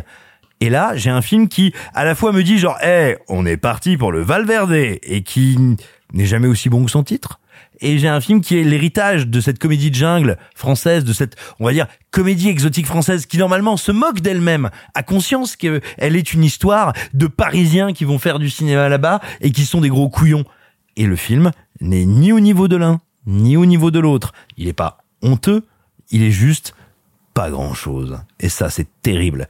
Il y a tout dedans. Et il y a, je suis navré, moi je suis pas d'accord avec toi sur le budget. Avec 14 millions d'euros, il y a moyen de faire des folies. Parce que il y a, parce que on a en France des techniciens, des directeurs artistiques, des gens qui savent faire et se démerder et qu'on n'a pas besoin d'autant d'argent qu'un euh, studio américain pour faire certaines choses en France. On le sait et on le constate tous les jours dès qu'il y a un film un peu spectaculaire ou dès qu'on voit œuvrer les techniciens français sur d'autres, sur des longs métrages étrangers. Donc, pour moi, c'est pas un problème de budget, c'est un vrai problème d'identité. Ce film ne sait pas ce qu'il est, ne sait pas comment faire, et je suis d'accord avec toi sur le fait que certains seconds rôles me font marrer. Mais tu sais pourquoi ils me font marrer? Parce que tout le film est nul et que tout d'un coup, eux, eux, de par la couleur qu'ils ont, du fait de leur carrière, du fait des personnages qu'ils ont incarnés, amènent autre chose. C'est-à-dire qu'à un moment, ils me disent, euh, ouais, je suis désolé, le film est pas très bon, tiens, je vais te faire ça. Et ça, c'est un aveu d'échec pour moi terrible. Mais comme un Jonathan Cohen le fait souvent dans certaines œuvres un peu ratées où lui arrive à tirer son épingle du jeu avec son propre rythme. euh. Ouais, mais tu vois, mais alors justement, tu parles de Jonathan Cohen, bah, il est dans Terrible Jungle, et dans Terrible Jungle, il est au diapason du film. Certes, tu le reconnais, tu reconnais sa grammaire, son tempo, son rythme, sa persona, et pourtant, elle est au diapason du film. Et le film, hélas, n'est au diapason de rien. C'est une série d'intentions qui me sont sympathiques, que j'aime, et je vais te dire honnêtement, je souhaite le meilleur au film. J'aime cette idée qu'on puisse faire de la comédie en France, qui soit pas juste de la comédie genre eh, fond bleu, lettrage jaune et oh là là, qu'est-ce que c'est drôle Ils vont, ils vont accueillir des migrants. Est-ce que ça va bien se passer? Et qu'on se dise tiens, on va faire une comédie d'aventure, on va reprendre forcément à dessin le Valverde du cinéma américain, et bien sûr on a cet héritage. Le problème, non, c'est que le film n'est même pas au courant de la richesse qui est sous ses pieds. Vous l'aurez compris, donc Jacques Mimoun pour l'équipe, c'est un mais. Et on vous laissera le voir en salle pour vous faire votre propre avis. On va passer au dernier film de la semaine, qui est encore une fois un film français, qui est encore une fois une comédie, mais un peu plus, un peu moins, un peu à côté, un peu pas vraiment. En fait, on sait pas trop, mais on va vous en parler. On va aborder l'innocent. Pourquoi t'arrêtes pas le chauffeur? Non, c'est clair et net, c'est non. Je veux draguer le chauffeur. tu te restes assis. Je veux draguer Non, le vous avez pas chauffeur. Ouais, je suis routier, je suis en train de me faire braquer mon camion là. Non, non, non, non, non, non, non, non, non, non, non, non Clémence, tu écoutes ce que t'as dit Michel Laisse-moi faire les choses, putain Arrête, arrête T'as fait un truc que jamais, jamais t'aurais dû faire. T'as touché à Abel. Tu veux vraiment savoir ce que j'en pense, là? Ouais, s'il te plaît. Parce que ça peut être euh, d'une violence euh, extrême, hein, ce que je vais te dire. T'aimes pas le pantalon? L'innocent est le dernier long métrage de Louis Garrel avec lui-même, mais aussi Roche Dizem, Noémie Merlan ou Anouk Greenberg. Il y raconte l'histoire d'Abel, perdu dans sa vie depuis le décès de sa compagne, qui voit d'un mauvais œil que sa mère se soit remariée à Michel, un tolard qui sortira bientôt de prison. Épaulé de Clémence, sa meilleure amie qui enchaîne les rendez-vous Tinder, Abel compte bien découvrir le fin mot de l'histoire sur ce mystérieux Michel. On l'a tous vu ici c'est Simon qui commence. Simon, qu'est-ce que tu as pensé de l'innocent? J'en ai pensé que la meilleure façon de vous parler, c'est peut-être de vous raconter une histoire. Oh là là, ça commence tellement mal. Il était une fois un petit garçon qui aimait bien les films fantastiques, les monstres et les trucs qui font des zigouigouis avec leurs sbeules. Et parce qu'il a grandi dans une petite ville fort sympathique, au bord de la Loire et du Nohain, il se disait, mais moi, il n'y a pas de film qui me plaise à le cinéma, et j'aime bien lire ma de movies. Et donc, je suis un peu fatigué de ces bourgeois du cinéma qui me disent qu'est-ce que c'est qui est bien, qu'est-ce que c'est qui est triste. Et il avait identifié, dans sa détestation et son innocente hostilité, la famille Garel. Et vraiment, la famille, et la famille Garel, elle lui en faisait chier des ronds de chapeau.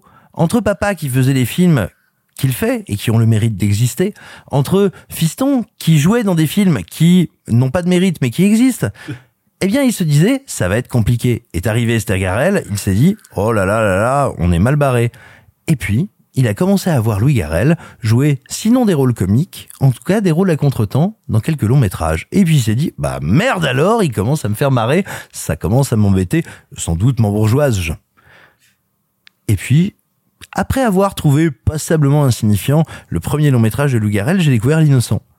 Et là, je suis face à un film qui a des envies de cinéma, mais dans tous les sens, qui va aller me piocher du côté du polar 70s italien, de la comédie transalpine également, qui va me mettre un peu de Brian De Palma, qui à côté de ça est capable d'assumer aussi, je te dirais quasiment une forme de non-forme française, mais de la penser, de la mettre à certains moments spécifiques de son récit, qui est capable, tu vois, dans un pays où ça fait quand même 20 ans que tous les deux mois on a un film qui nous qui sort avec un homme ou une femme blanc qui vient expliquer à des enfants en foyer, des gens en prison, comment sortir de leurs conditions. Qu'est-ce qui se passe? Qui te dit "OK, c'est l'histoire d'une femme qui est tombée amoureuse d'un tolard et là il sort mais il a quand même un plan." Mais je te raconte l'histoire de son fils et tous ces personnages-là ont de vrais conflits, de vrais drames et j'ai envie de te faire marrer avec. Et tu sais quoi? C'est autobiographique parce que ma mère Anne Leni, elle allait faire des lectures en prison et elle s'est mariée à un tolard et pourtant je te fais pas de l'autofiction, j'ai un désir de fiction fou, j'ai envie de te faire rire et de te faire pleurer.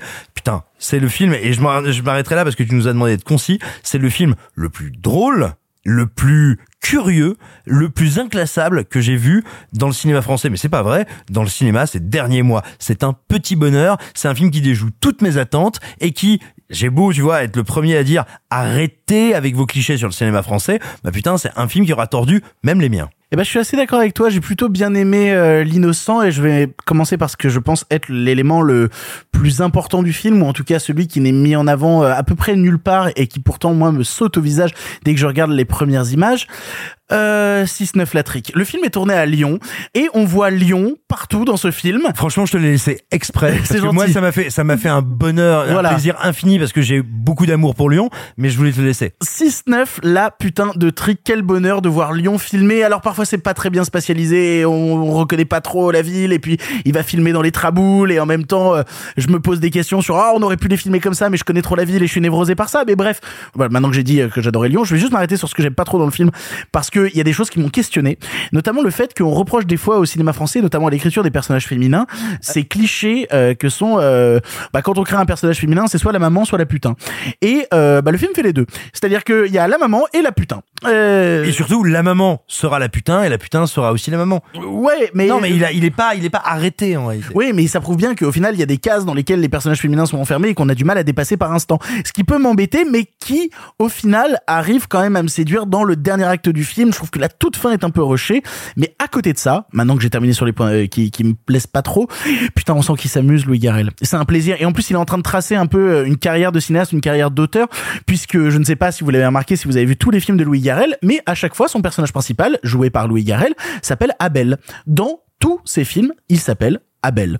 Il essaye de créer une continuité hi- historique entre ces films que je trouve plutôt cool et en plus on sent qu'il a des vraies envies de cinéma, il a des vraies envies de photos, il a des vraies envies de cadre, il veut jouer avec le split screen, il veut jouer avec les néons, il te met de la musique des années 80, des néons et de la musique des années 80, je me dis oh is this Nicolas Winding Refn J'y étais presque dedans et ça me faisait un peu rigoler et puis même je peux pas empêcher de le voir Comme citer il euh, raconte une histoire, c'est pas pareil. ah, bien joué.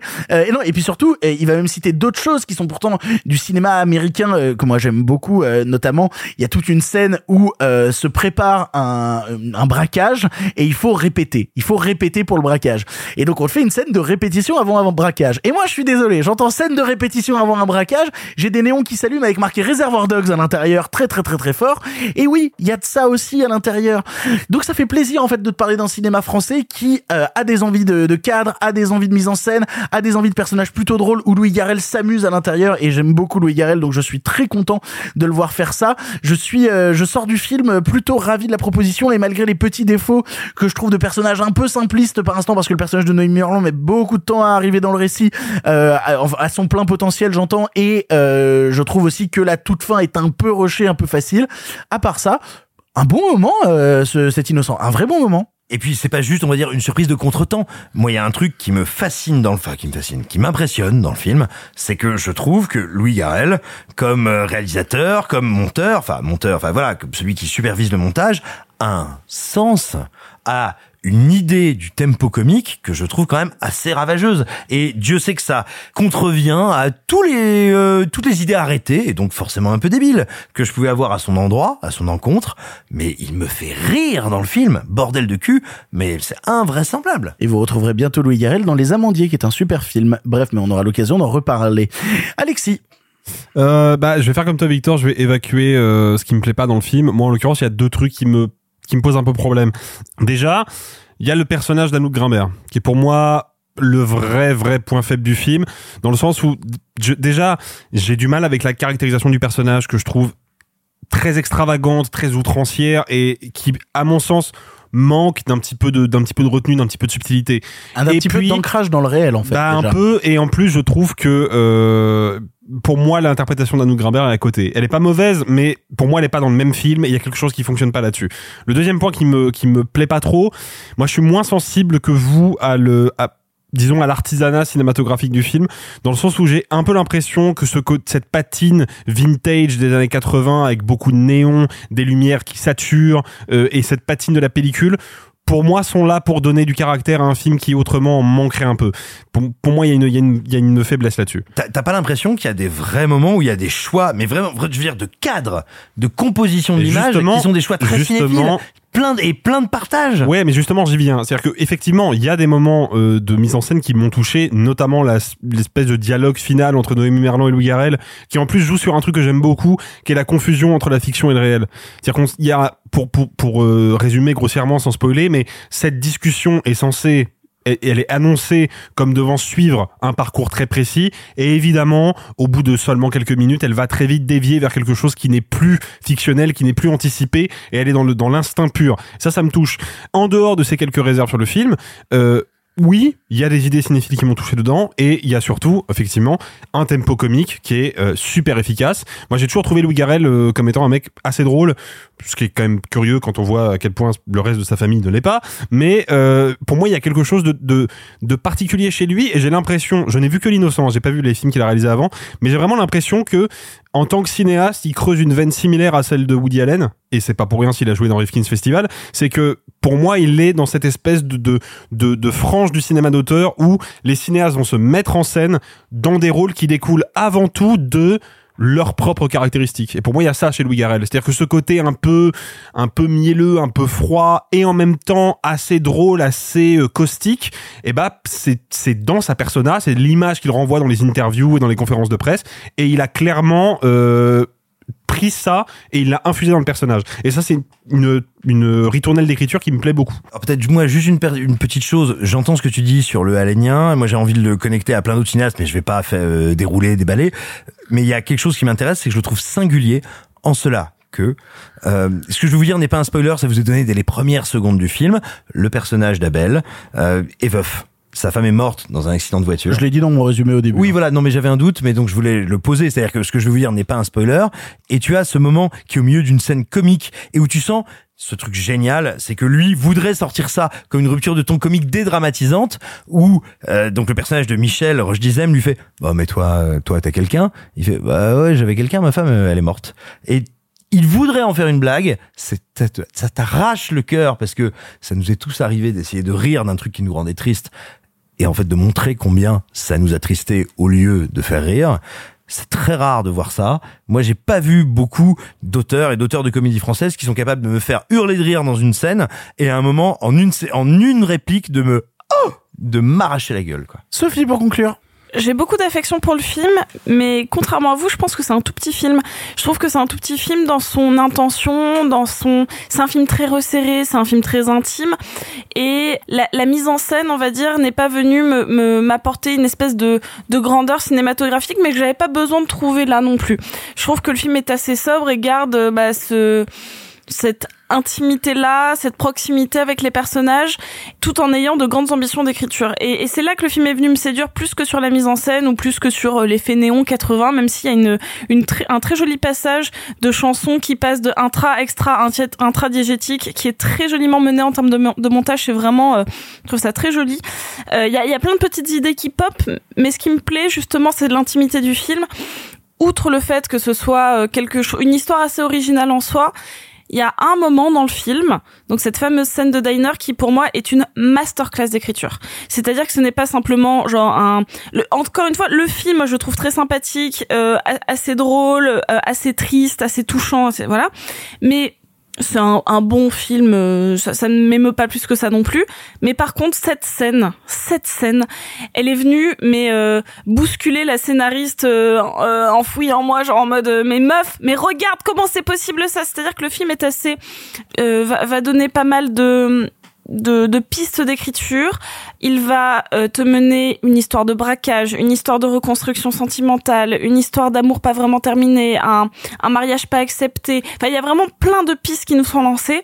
Et en une scène, avec donc Noémie Merlan et Louis Garrel en face à face, en presque champ contre champ assez resserré, T'as tout qui ressort et en fait c'est une scène qu'ils ont répétée, vous l'avez dit, donc il y a de la de la répétition de l'acting à l'intérieur du film. Sauf que là, d'un coup, ce qui devait être très démonstratif pour attirer l'attention de la personne de qui il devait détourner l'intention, en fait, ils se le disent quasiment que par les yeux. Les mots n'arrivent pas à sortir, et ce qui est très fort en termes de, de, de structure, c'est que la personne dont ils doivent capter l'attention est encore plus subjuguée que s'il s'était tapé sur la gueule avec des assiettes. C'est-à-dire que là, il nous met en tant que spectateur, en tant que tu voulais de l'exceptionnel, en fait, le vrai exceptionnel, il passe pas forcément par les mots. Il passe par de la minutie. Et, et là, moi, j'ai vu, alors que je trouve que Noémie Merlan dans le film est pas toujours, je trouve qu'elle en fait un tout petit peu trop au début, elle a un tout petit peu trop, euh, presque hystérisé, et ça me gêne un peu. Là, je la trouve, là, j'ai envie de, là, je comprends le personnage. Mais c'est, c'est le premier moment où je la comprends à 100%. Et je trouve ça merveilleux. Euh, je, je- voilà. Donc, c'est-à-dire que c'est un film qui pourrait avoir une bonne moyenne. Et grâce à ça, il passe au-dessus. Parce que ce moment-là me prouve que tout dans le film était conscient, réfléchi, et que ce n'est pas de, du bel artisanat euh, classique comme je peux en voir tous les quatre matins, mais qu'il y a une vraie réflexion grâce à cette scène-là. Pardon. Vous l'aurez compris, on tous. euh, Vous l'aurez compris, on a plutôt apprécié l'innocent de Louis Garrel et on vous encourage à aller le voir en salle, à aller le découvrir près de chez vous. Nous en avons fini avec les films du présent, mais par chance, soyons sympas, rembobinons et dirigeons-nous vers le passé afin d'aborder l'histoire du plus célèbre des agents secrets. J'en entends un qui, voilà, qui sautille au bout de la table et qui est très très très heureux. Il Vous en avez pour un- 4 heures. Ouais, exactement. Il va nous faire un- le qui c'est le plus long de l'histoire. Jason Bourne. Non, pas du tout. C'est pas le même. Ça commence pareil. Ethan Hunt. Non, Non, toujours pas. On va vous parler de James Bond contre Dr. No. En avant. À cette époque, vous le savez, le cinéma était en noir et blanc. Mais nous avons préféré mettre un peu de couleur. Monsieur Mézeret, au nom du patrimoine artistique français tout entier, je vous dis merci. Mais enfin, tout ça, c'est le passé.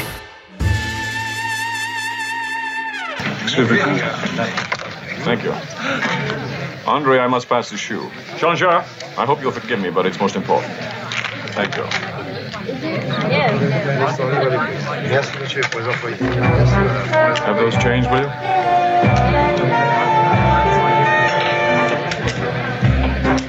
Too bad you have to go. Just as things were getting interesting. Yes. Tell me, Miss Strange, do you play any other games? I mean, uh, Besides, she'll mind far. Hmm, golf.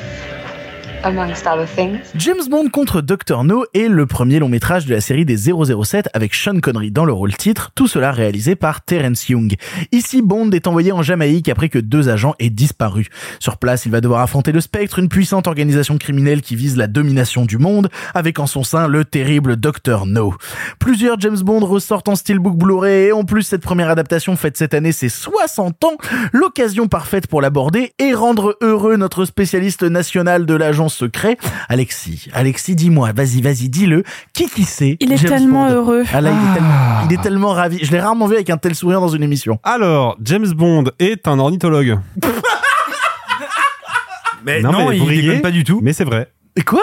Le nom James Bond euh, que Ian Fleming l'a pris à un ornithologue parce qu'il avait un bouquin sur les oiseaux chez lui, écrit par James Bond, ornithologue de profession. Et il s'est dit, oh, c'est un nom patronyme du monde. Et il l'a pris. Voilà, donc James Bond est vraiment, enfin était, parce qu'il est mort, était vraiment un ornithologue.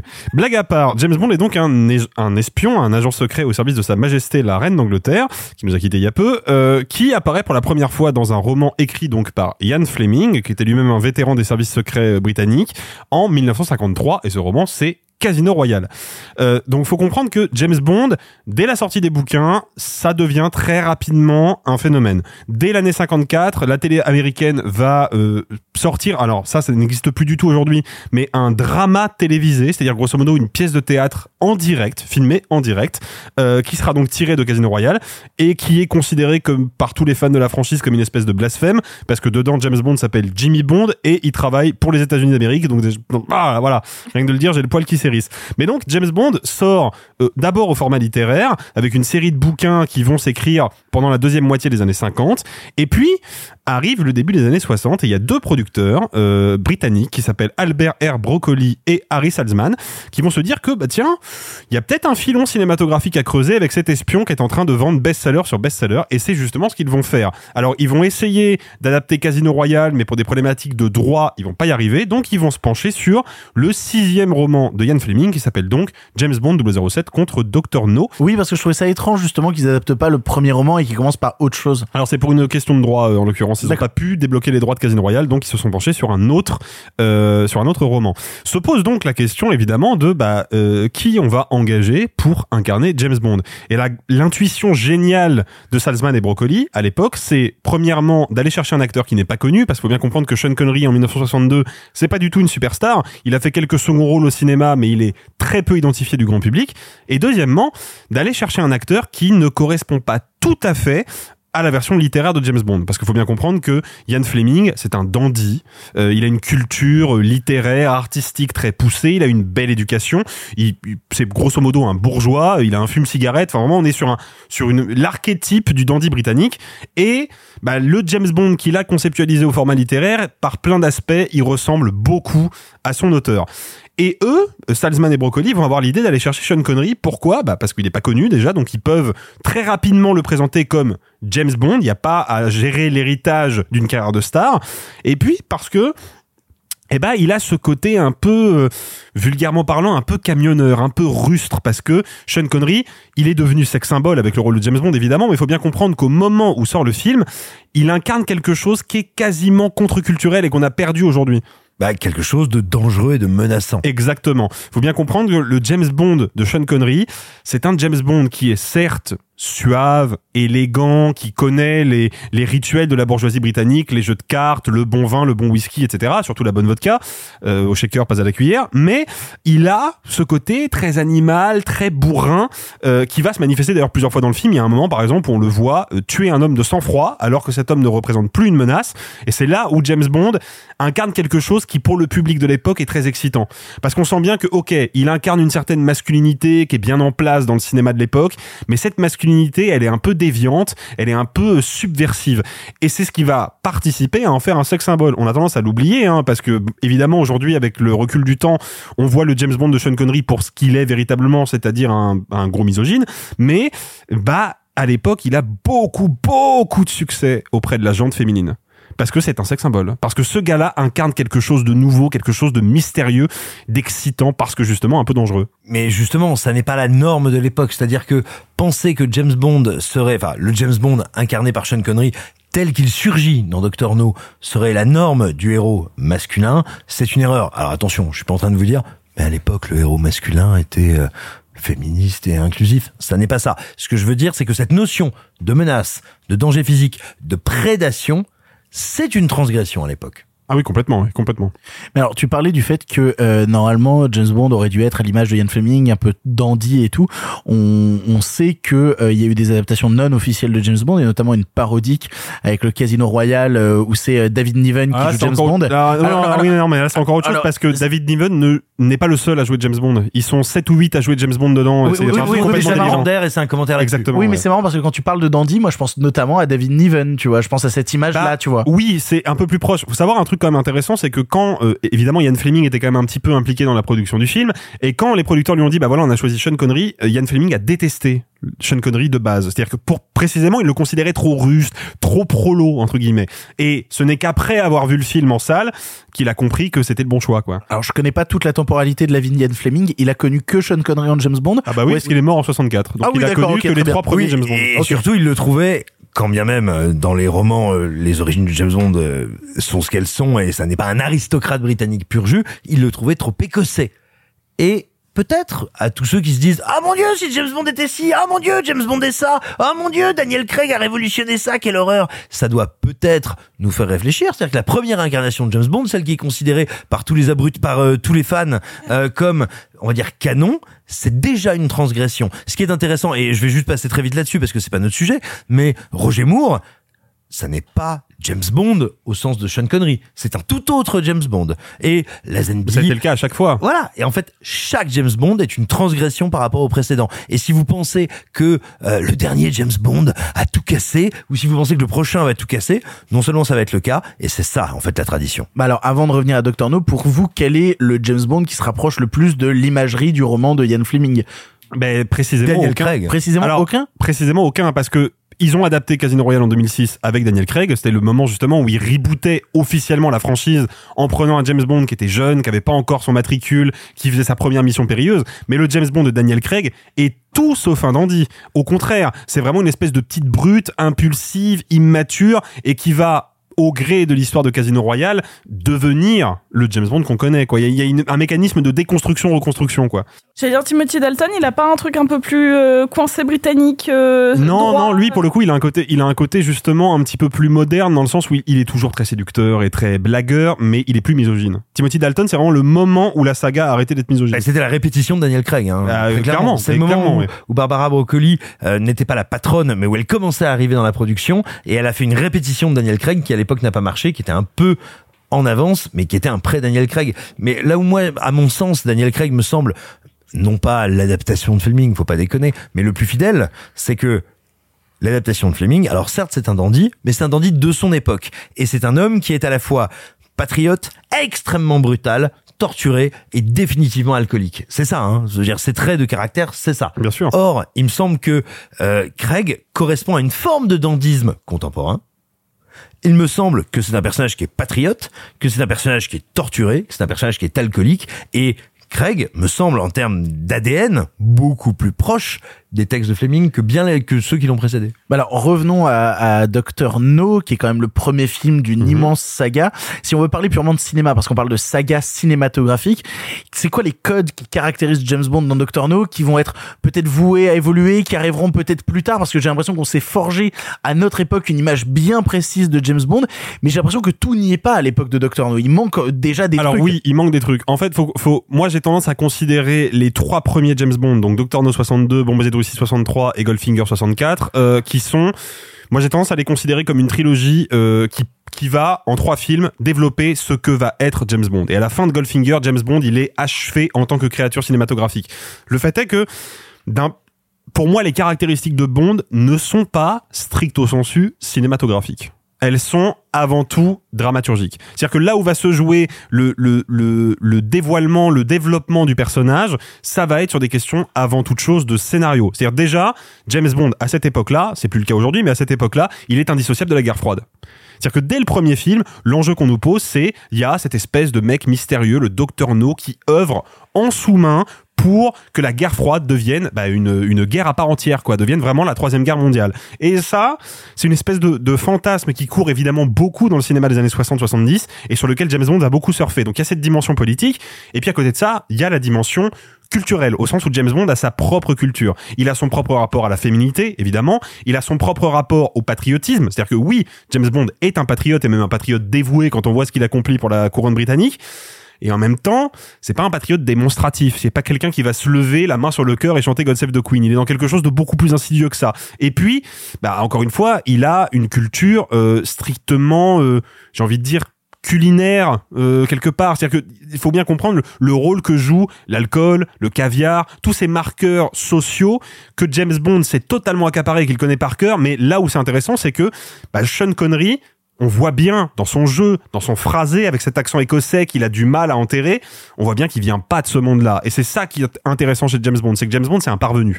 On voit qu'il vient d'un milieu qui n'est pas le milieu de la haute bourgeoisie britannique, même s'il vient lui d'une autre bourgeoisie qui est la bourgeoisie écossaise et com- complètement différente. Il, vient pas de la bourgeoisie britannique, mais il en connaît tous les codes, il s'est fondu dans ce moule-là, et ça c'est la caractéristique première de Bond. Mais pour le coup, moi, ce qui m'amuse beaucoup quand je découvre euh, Dr No, parce que forcément, moi, je, je viens d'une génération où on a grandi avec le, le James Bond de Craig, et donc euh, j'ai rattrapé les autres plus tard. Il y a euh, quand même quelque chose qui me plaît dès le départ de Dr No, c'est à quel point le personnage de James Bond est un petit malin. Il y a un truc que, que je que je revendique très souvent quand je parle de cinéma, qui est le côté ludique d'un certain cinéma, et j'aime bien quand le personnage a une longueur d'avance sur moi, quand il a vu des choses, quand il est plus malin que le récit et qu'il arrive à en déjouer les codes. Et dès le départ, quand il arrive en Jamaïque, que quelqu'un vient le chercher à l'aéroport et qui se dit non, je vais peut-être passer un coup de fil, je vais peut-être faire un truc et qui s'arrête au bord d'une route où à chaque fois il arrive à suivre un personnage, il a toujours une longueur d'avance, il a toujours ce truc en fait amusant. Et c'est quelque chose que j'aimerais euh, quand même mettre en avant quand on parle de James Bond, quand on parle de cinéma des années 60, il y a quelque chose d'assez amusant à suivre ce type-là qui arrive à se, tu parlais de se fondre dans la bourgeoisie, mais à se fondre dans un nouvel univers qui n'est pas le sien, à savoir la Jamaïque, et à réussir tout de suite à capter certains codes, capter certains trucs et à en déjouer, toujours avoir une longueur d'avance. C'est plaisant de voir un personnage qui a une longueur d'avance et qui soudainement arrive à se faire dépasser. En tout cas, je sais pas comment toi tu l'as vécu Sophie, mais moi il y a eu ce truc de ce film m'amuse, ce film est plaisant. Alors moi je m'attendais à ce qu'on me pose plutôt des questions sur la James Bond Girl. On y viendra forcément. Ouais, c'est c'est iconique. quand même un peu réducteur. Bonjour, on a une meuf autour de la table. Parlons-lui des meufs dans les films. c'est que je, je suis pas, moi je suis pas fan de James Bond. C'est-à-dire que j'en en aime quasiment aucun avec Daniel Craig, que moi j'ai grandi avec ceux de Pierce Brosnan. Euh, Bienvenue au club et désolé. Euh, oui, bah oui. Ah, ils sont formidables ceux de Brosnan, mais enfin pas tous, mais il y, en a- tous. il y en a des formidables. Pas tous. D'ailleurs, euh, j'ai même écrit pour un blog sur tous les Pierce Brosnan et il y en a un. Et je fais ah là non non j'écris pas. Non, tous les pires Brosnan. Euh, Mais mais alors, tu, tu veux parler des James Bond Girls Tu veux parler de, de, de, de Ursula, euh, Ursula Andress. Tu veux parler de Ursula Andress? Bah, Ursula Andress, elle, elle incarne, en fait, qu'on soit fan ou non de James Bond, elle a incarné quelque chose dans la pop culture et surtout euh, en termes de canon de beauté c'est très intéressant ce que représente Ursula Andress parce que on est dans une période où on est sur le retour de la maigreur euh, au cinéma dans les canons de beauté. C'est-à-dire qu'on a passé euh, euh, les années euh, la fin des années Marilyn euh, on, on revient au, surtout du côté britannique hein, les 60s sont très très très maigrichonnes. Les robes courage c'est vraiment une forme très droite très bah c'est l'invention de, de la mini jupe donc il faut avoir des jambes filiformes il faut pas avoir de taille il y a quelque chose de très enfantin dans les canons de beauté des années 60 Ursula Andress c'est pas ça c'est pas du tout euh, quelqu'un qui est filiforme et infantile dans son corps, euh, même si euh, elle vient faire écho aux femmes fatales de des films noirs, c'est surtout une nana très athlétique. C'est une nana qui a des épaules très carrées. Quand elle sort de l'eau, elle a un couteau dans son maillot et surtout, elle a des hanches qui sont un symbole de féminité peu représenté au cinéma. En tout cas, pas. euh, c'est soit t'as des formes et t'es, t'es un peu ronde entre guillemets euh, euh, et c'est de la une certaine forme de sensualité. Là c'est pas ça. C'est que vraiment elle a un corps de nageuse athlétique. Et c'est c'est très intéressant. Et le fait que encore aujourd'hui sa sortie de l'eau en maillot qu'on ait vu le film ou non parce que moi je je, je l'avais vu il y a longtemps mais ça m'avait pas marqué j'étais trop jeune c'est resté iconique qu'on ait vu le film ou non Ursula Andress qui d'ailleurs a reçu à l'époque le Golden Globes de la meilleure actrice pour son rôle dans le premier James Bond. Et il y a un truc qui est intéressant, et peut-être devrait-on faire un parallèle avec les évangiles apocryphes, c'est que Ursula Andress, qui est, on va dire, historiquement la première James Bond girl, est totalement, mais totalement, je veux dire, à l'inverse de ce que deviendra la James Bond girl.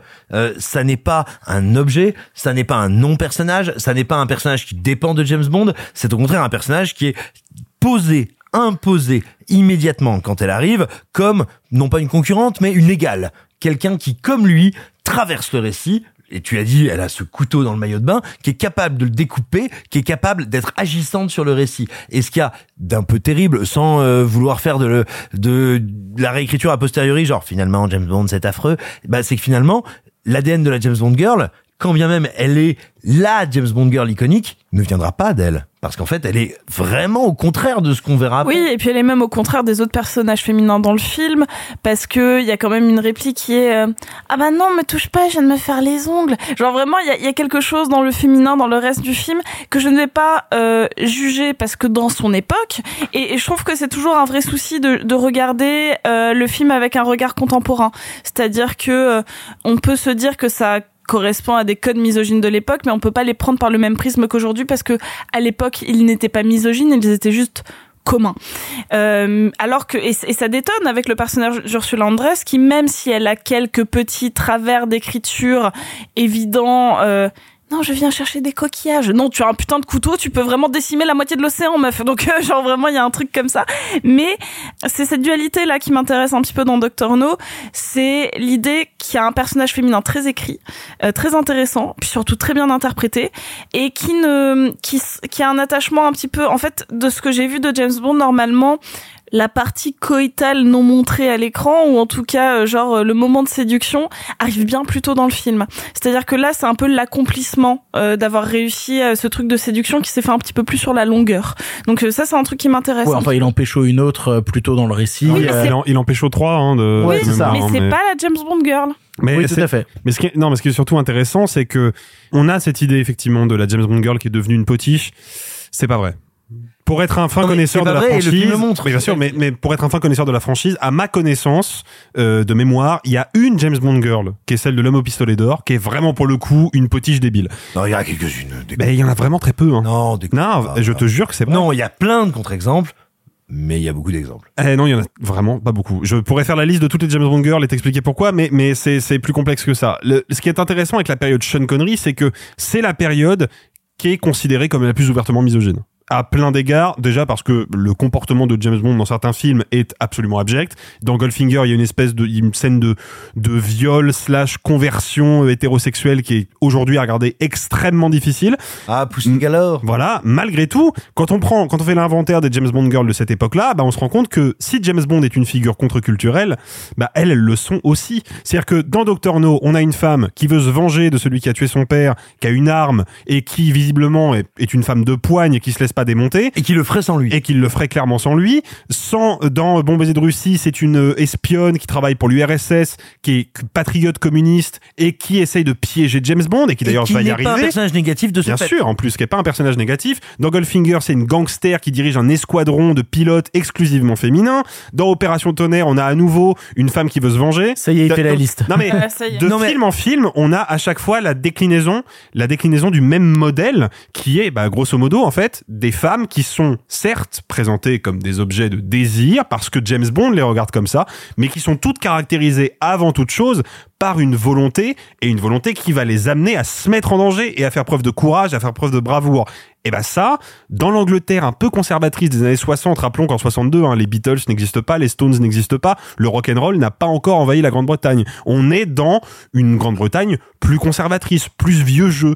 Et ben dans cette Grande-Bretagne-là, les James Bond girls, elles incarnent quelque chose de contre-culturel. Pour pour euh, changer de, de chapitre concernant euh, ce James Bond parce qu'on a beaucoup dit de choses sur le sujet, il y a quelque chose de plaisant quand on attaque quand même le dernier acte de Doctor No, c'est ce côté bigger than life, c'est-à-dire ce côté on a le grand méchant dans sa base secrète et qui doit détruire le monde et qui a des missiles nucléaires et attention, il y a tout un univers qui vit sous terre et qui nous dépasse et qu'on ne peut pas voir. Avec un respect des normes de sécurité un peu aléatoire. tout à fait. On va mettre Je des vais diodes, détruire l'Ukraine. Euh, non mais c'est ça, non non mais il y a, un il y a un des, côté des euh, diodes et des manivelles, tu vois. genre. Exactement, et un dragon, visiblement un dragon. Non, il y a quelque chose aussi de plaisant de découvrir une sorte d'univers que seuls les agents secrets peuvent découvrir, comme s'il y avait une sorte d'univers qui nous était dérobé et que à travers James Bond, on pouvait y pénétrer. Pour aller dans ton sens par rapport à cette iconographie, j'allais dire naissante, mais elle est même pas naissante au moment du premier, qu'il à laquelle il va donner corps, et ça vaut aussi pour le traitement des personnages féminins, c'est qu'on est dans le serial et dans le pulp. C'est-à-dire qu'on est à la fois dans le réceptacle du fantasme collectif et dans, pour réussir à marquer, parce qu'on est au sein d'une production pléthorique en la matière, la nécessité de le dépasser. Et c'est pas tant que, me semble-t-il, on serait ou progressiste ou réactionnaire, c'est qu'on est dans un fond qu'on peut qualifier aujourd'hui réactionnaire, mais qui pour exister, pour se démarquer, a besoin de le nuancer. Et ça, c'est passionnant. Et après, et attends, et juste pour en terminer, mais ça, je vais, je vais lancer Alexis là-dessus, parce que c'est peut-être un truc qui est passionnant à dire. Vous savez, on- combien de fois dans cette émission, nous avons chroniqué, discuté l'industrialisation des Marvel. Il se passe un truc révolutionnaire avec Dr. No.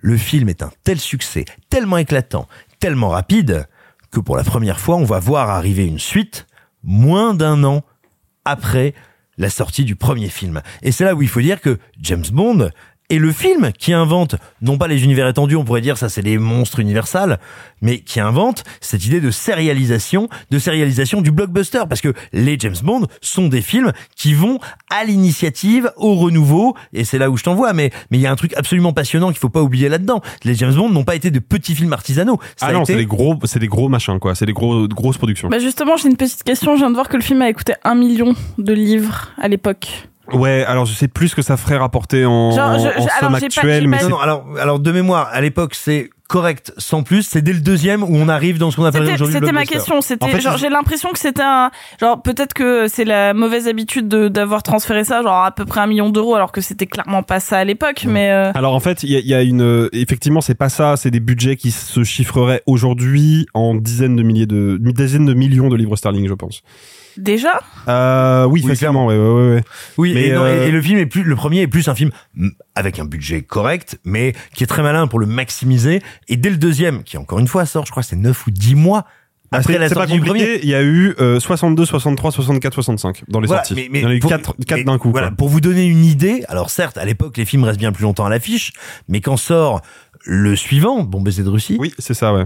Docteur No est encore à l'affiche. Ouais. Voilà. Non, non, mais y a, y a- en fait, il y a un phénomène. Ils ont appliqué une recette euh, qui est la recette classique des blockbusters depuis, euh, bah, depuis qu'ils l'ont fait, en fait, qui est on sort un premier film avec un budget euh, raisonnable, mais quand même un peu, un peu généreux. Le film a un énorme succès, donc on sort un deuxième avec un budget encore plus gros, pour des bénéfices encore plus gros, et ainsi de suite sur euh, ouais euh, 4-5 ans. Ils ont fait, ils ont appliqué cette logique-là, qui est devenue la règle de toutes les franchises de blockbuster. Si le premier marche, le deuxième aura forcément plus de budget et visera des bénéfices plus importants. Et Le c'est Dents de le- la mer 2 aussi? euh, alors ça je sais pas, mais euh, non mais C'est une blague. mais euh, mais en fait il y a un truc dont on n'a pas parlé aussi parce que pour moi est vraiment le l'une des clés du succès de James Bond, c'est le réalisateur. Terence Young. Voilà, Terence Young, c'est un réalisateur qui aujourd'hui est complètement passé à la trappe, euh, l'inconscient collectif l'a malheureusement oublié. C'est pas un auteur, Terence Young. Euh, c'est un, enfin, on pourrait débattre sur la question, mais c'est avant tout un artisan qui se met au service des producteurs. C'est c'est sa logique de fabrication. Le fait est que Terence Young, malgré son statut d'artisan, ou peut-être parce que justement il a ce statut d'artisan, bah c'est un cinéphile. Il connaît le cinéma, il connaît les mécaniques du langage cinématographique, et dès le premier, on voit il a effectivement un peu moins de moyens que ceux qu'il aura sur Bon baiser de Russie ou sur Opération Tonnerre, qui est le quatrième opus, mais euh, il a une, une intelligence de mise en scène qui est toujours visée l'efficacité sans jamais faire du simplisme. Par exemple, le personnage de Dr No, c'est pas un spoil, euh, je pense que tout le monde le sait à peu près, le personnage de Dr No est finalement assez absent du film. On met plus d'une heure avant de découvrir son visage, de découvrir qui il est, et il va pas rester longtemps à l'écran. Mais du coup, il y a tout un travail dans la mise en scène de préparation sur le comment on fait advenir ce personnage Eh ben, on va le faire advenir d'abord en décrivant son environnement, d'abord en, en essayant de bâtir une légende qui va passer par bah, des, des effets de mise en scène, comme par exemple lorsque l'un de ses sbires se rend dans sa base secrète et qu'on a ces longs plans où on le voit rentrer petit à petit dans la base, couche par couche, jusqu'à atterrir dans une espèce de pièce étrange, on dirait un salon, en même temps pas vraiment, où le docteur No lui parle exclusivement par voix off. Puis ensuite, un peu plus tard, on va voir ses jambes et enfin, on va le découvrir en vrai. Et tout ça, c'est de la mise en scène. C'est de la mise en scène qui a pas vocation à avoir un, un second niveau de lecture métaphorique ou symbolique. Non, mais c'est de la mise en scène qui sait que eh ben, si je veux rendre mon personnage impactant, il faut que je le dilue petit peu par petit peu. Et ça, c'est de l'intelligence de, de, de cinéaste. Quoi. Oui, parce que ce qu'il faut dire que Terence Young a réalisé le premier, le deuxième, le quatrième, et que euh, sur le troisième, sur Goldfinger, il a été remplacé, remplacé par Guy Hamilton. Ouais, qui a fait du bon boulot hein, sur bah, Goldfinger. Et qui reviendra pour les, dire. qui reviendra sur les premiers Roger Moore d'ailleurs. Voilà, C'est- pour des résultats un peu plus aléatoires. Mais alors, je- Goldfinger, Goldfinger. justement, je voulais conclure là-dessus. Si vous ne deviez conseiller qu'un seul James Bond, si vous ne deviez en garder Impossible. qu'un seul. Impossible, j'en ai 15 dans ma besace. Ah ouais, c'est mais ton possible. préféré, celui, ce- enfin, au cas, un autre jour. dirais- Non, Ah, bah non, non, vraiment, meurt un autre jour, Sophie, vraiment? Euh, Meurt un autre jour. Alors, euh, True Non, Story, Meurt un autre jour est un mauvais film Bah oui. à plein d'instants, mais il a un tempo d'action. J'ai rarement vu ça en salle. Non, mais vraiment, c'est un film littéralement c'était pas la question. qui n'a pas de temps mort et ça arrive rarement quand même euh, au cinéma. Si vous ne deviez en conseiller qu'un. Alors, ce que je veux dire est très classique et les amateurs de James Bond se diront, oh, bah, il est pas d'une, il est pas d'une originalité folle, hein. Mais non, pour Ils moi, le le diront avec un accent belge. Bah évidemment, comme James Bond, euh, enfin excusez-moi, quoi, euh, l'espion de sa couronne de sa majesté. hein. Non, le James Bond parfait demeure, restera Goldfinger. Évidemment, pour moi, c'est le parfait. Et attention, ce qui veut pas dire qu'il n'y en a pas d'autres que je trouve merveilleux, passionnants, immenses. Pour moi, il est parfait. Ce à quoi j'ajouterais, ayant, et alors, pas du tout en mode, euh, je vous dis pas ça de manière cynique ou goguenarde, mais aimant la grande propension au n'importe quoi de James Bond, Moonraker est évidemment magnifique, et, et, c'est pas non plus une originalité folle, mais je trouve que Skyfall est une merveilleuse réflexion autour de James Bond. C'est ce que Ouais, j'allais ouais, dire. Skyfall, c'est assez dingue. Ouais. Voilà, parce que moi, si je devais en conseiller un, forcément dans les plus récents, j'aurais cité Skyfall, qui est pour moi euh, justement euh, limite euh, le personnage passe par toutes les phases de ce qui a été James Bond à travers le récit pour arriver à ce final cataclysmique. C'est oh là là, putain, qu'est-ce que c'est beau, qu'est-ce que c'est puissant Skyfall. Si j'en ai juste un que j'aime vraiment beaucoup, c'est Casino Royale. Et donc Alexis, si tu devais trancher? Bah non, mais moi je peux pas, je, je, je peux pas descendre en dessous Bon, de elle 3. était un top 3. Allez, Voilà, allez, top trois. vas-y, trois. Euh, bah moi je citerai celui qui vient juste après euh, Goldfinger qui est Opération Tonnerre qui je trouve est un film d'action euh, extrêmement bien mené extrêmement rigoureux avec des séquences de batailles sous-marines qui m'ont me faisaient rêver quand j'étais gosse euh, je pense que du côté de Roger Moore je suis je- c'est pas un, c'est un film imparfait mais dangereusement vôtre me m'enchante pas mal parce que Christopher Walken en méchant ça vaut quand même le coup d'être vu mais c'est c'est un peu le, le petit bonus. Euh, et moi il y en a un euh, dans la période Brosnan que je trouve extraordinaire et qui en plus est intéressant à revoir aujourd'hui parce que dans tout son côté grand guignol un peu délirant il a prophétisé pas mal de trucs du monde moderne qui est demain ne meurt jamais euh, que je trouve assez euh, assez réussi euh, avec Jonathan Price euh, notamment et Terry Hatcher Je sais pas si, je, je ne sais pas si tu es sale parce que je t'aime ou si je t'aime parce que t'es sale, mais qu'est-ce qui te prend? Eh ben putain. Nous en avons fini avec James Bond. Il y en a plein qui ressortent en steelbook Blu-ray. N'hésitez pas à vous les procurer. Sinon, il existe un gros coffret Blu-ray qui résume tous les James Bond. N'hésitez pas aussi à l'obtenir. On en a fini avec les films, mais comme vous le savez, on essaye toujours de terminer les émissions en parlant d'autre chose que de cinéma. Parce que oui, il n'y a pas que le cinéma dans la vie. Il y a aussi d'autres trucs. C'est l'heure de pardon. Les autres trucs. En voilà des divagations. Allons, des divagations. Et il aime partager sa passion Enfin, je veux dire, il peut en parler en public. Je ne sais pas, moi, alors des, des, des autres trucs là. On pourrait peut-être manger et parler d'autre chose. On y va parlant d'autre chose, on se fâcherait. Vous êtes hors sujet, mademoiselle. Vous croyez? Pardon les autres trucs, le moment où on vous montre qu'on n'aime pas que le cinéma dans la vie, on aime aussi d'autres trucs et on a plein d'autres trucs cette semaine. Sophie, toi tu voulais nous parler d'une série. Et oui, je vais vous parler de la série Dahmer. J'aurais bien voulu vous en parler un peu plus tôt, mais le Covid a empêché tout cela. Euh, c'est une série qui a eu pas mal de polémiques euh, concernant euh, la mise en image euh, de crimes assez graphiques. Il y a les victimes qui se sont positionnées là-dessus. Et la question c'était est-ce que la série est vraiment polémique ou non? Il faut savoir que Ryan Murphy, euh, donc qui est très connu pour des séries euh, comme Glee ou comme Nip Tuck ou comme American Crime Story ou American Horror Story, pour moi a l'habitude ces dernières années de montrer un pan de l'Amérique contemporaine via des histoires plus antérieures. Et pour moi ce qu'il fait avec Dahmer, c'est prendre cette horrible qu'a connue l'Amérique avec euh, donc le cannibale de Milwaukee pour en fait raconter quelque chose de beaucoup plus euh, de beaucoup plus actuel à savoir la défaillance euh, du système policier et du système judiciaire. Parce que dès le premier épisode en fait on va nous présenter que la police aurait pu arrêter Jeffrey Dahmer si elle n'avait pas été profondément raciste et homophobe. Donc pour moi la série ne ne s'inscrit pas du tout dans une image dans une direction d'iconisation du tueur en série comme ça peut être le cas surtout avec des tueurs en série de fiction. Ici, vraiment, ça, va présenter une, une Amérique meurtrie par ses propres convictions euh, un petit peu archaïques. Donc, moi, je vous la conseille. Il faut savoir qu'à la réalisation, on a des gens euh, plutôt talentueux, à savoir par exemple la fille de David Lynch ou encore euh, donc Jennifer Lynch ou Greg Araki, qui euh, font un travail vraiment très propre et très léché. J'ai quelques soucis de rythme, mais globalement, je trouve que encore une fois, Ryan Murphy nous propose une, mi- une mini-série de, de qualité, et donc je vous la recommande chaudement. Toi de ton côté, Simon, tu avais envie de nous parler d'un jeu vidéo et non pas d'un livre cette semaine, un jeu vidéo. Bah en fait j'avais envie de vous parler de l'île de Silicium, un livre que j'ai commencé qui est fascinant, mais d'abord je l'ai oublié au bureau, après je l'ai réoublié chez moi, et il se trouve que pourquoi je l'ai oublié? Parce que j'étais en train de jouer comme un gros bâtard à Jurassic World Evolution 2. En fait, ce jeu m'a été envoyé euh, diligemment par euh, les personnes qui s'en occupaient au moment de la sortie de euh, Jurassic World 3. Et il se trouve que à ce moment-là, j'étais dans une, on va dire une, une avancée, une montée en puissance de travail qui est à peu près comparable à ce qui se passe quand tu prends de la kétamine et du LSD, c'est-à-dire c'était, ça marchait pas. Et, euh, et donc du coup, j'ai mis des mois avant de me mettre dessus. Alors, soyons très clairs. Si vous aimez les jeux de gestion, si vous aimez les, les sims super parfaites là-dessus, ça va vous frustrer, ça va vous décevoir, parce que c'est un jeu de gestion simple, pas simpliste, mais simple, facile à contrôler, dont vous allez très bien comprendre les tenants et aboutissants, comment je gère mon parc, comment je fais pour que ce soit pas trop le merdier, comment je fais pour que mes dinosaures, si jamais j'ai une tempête, ne mangent pas trop de gens. Sauf que, et là je le dis euh, avec toute la complaisance, mais tout à fait assumée, hein, euh, qu'il faut avoir dans ces moments-là, si vous avez envie de vous taper un fantasme de gestion de votre parc jurassique avec vos dinosaures, le jeu y répond parfaitement.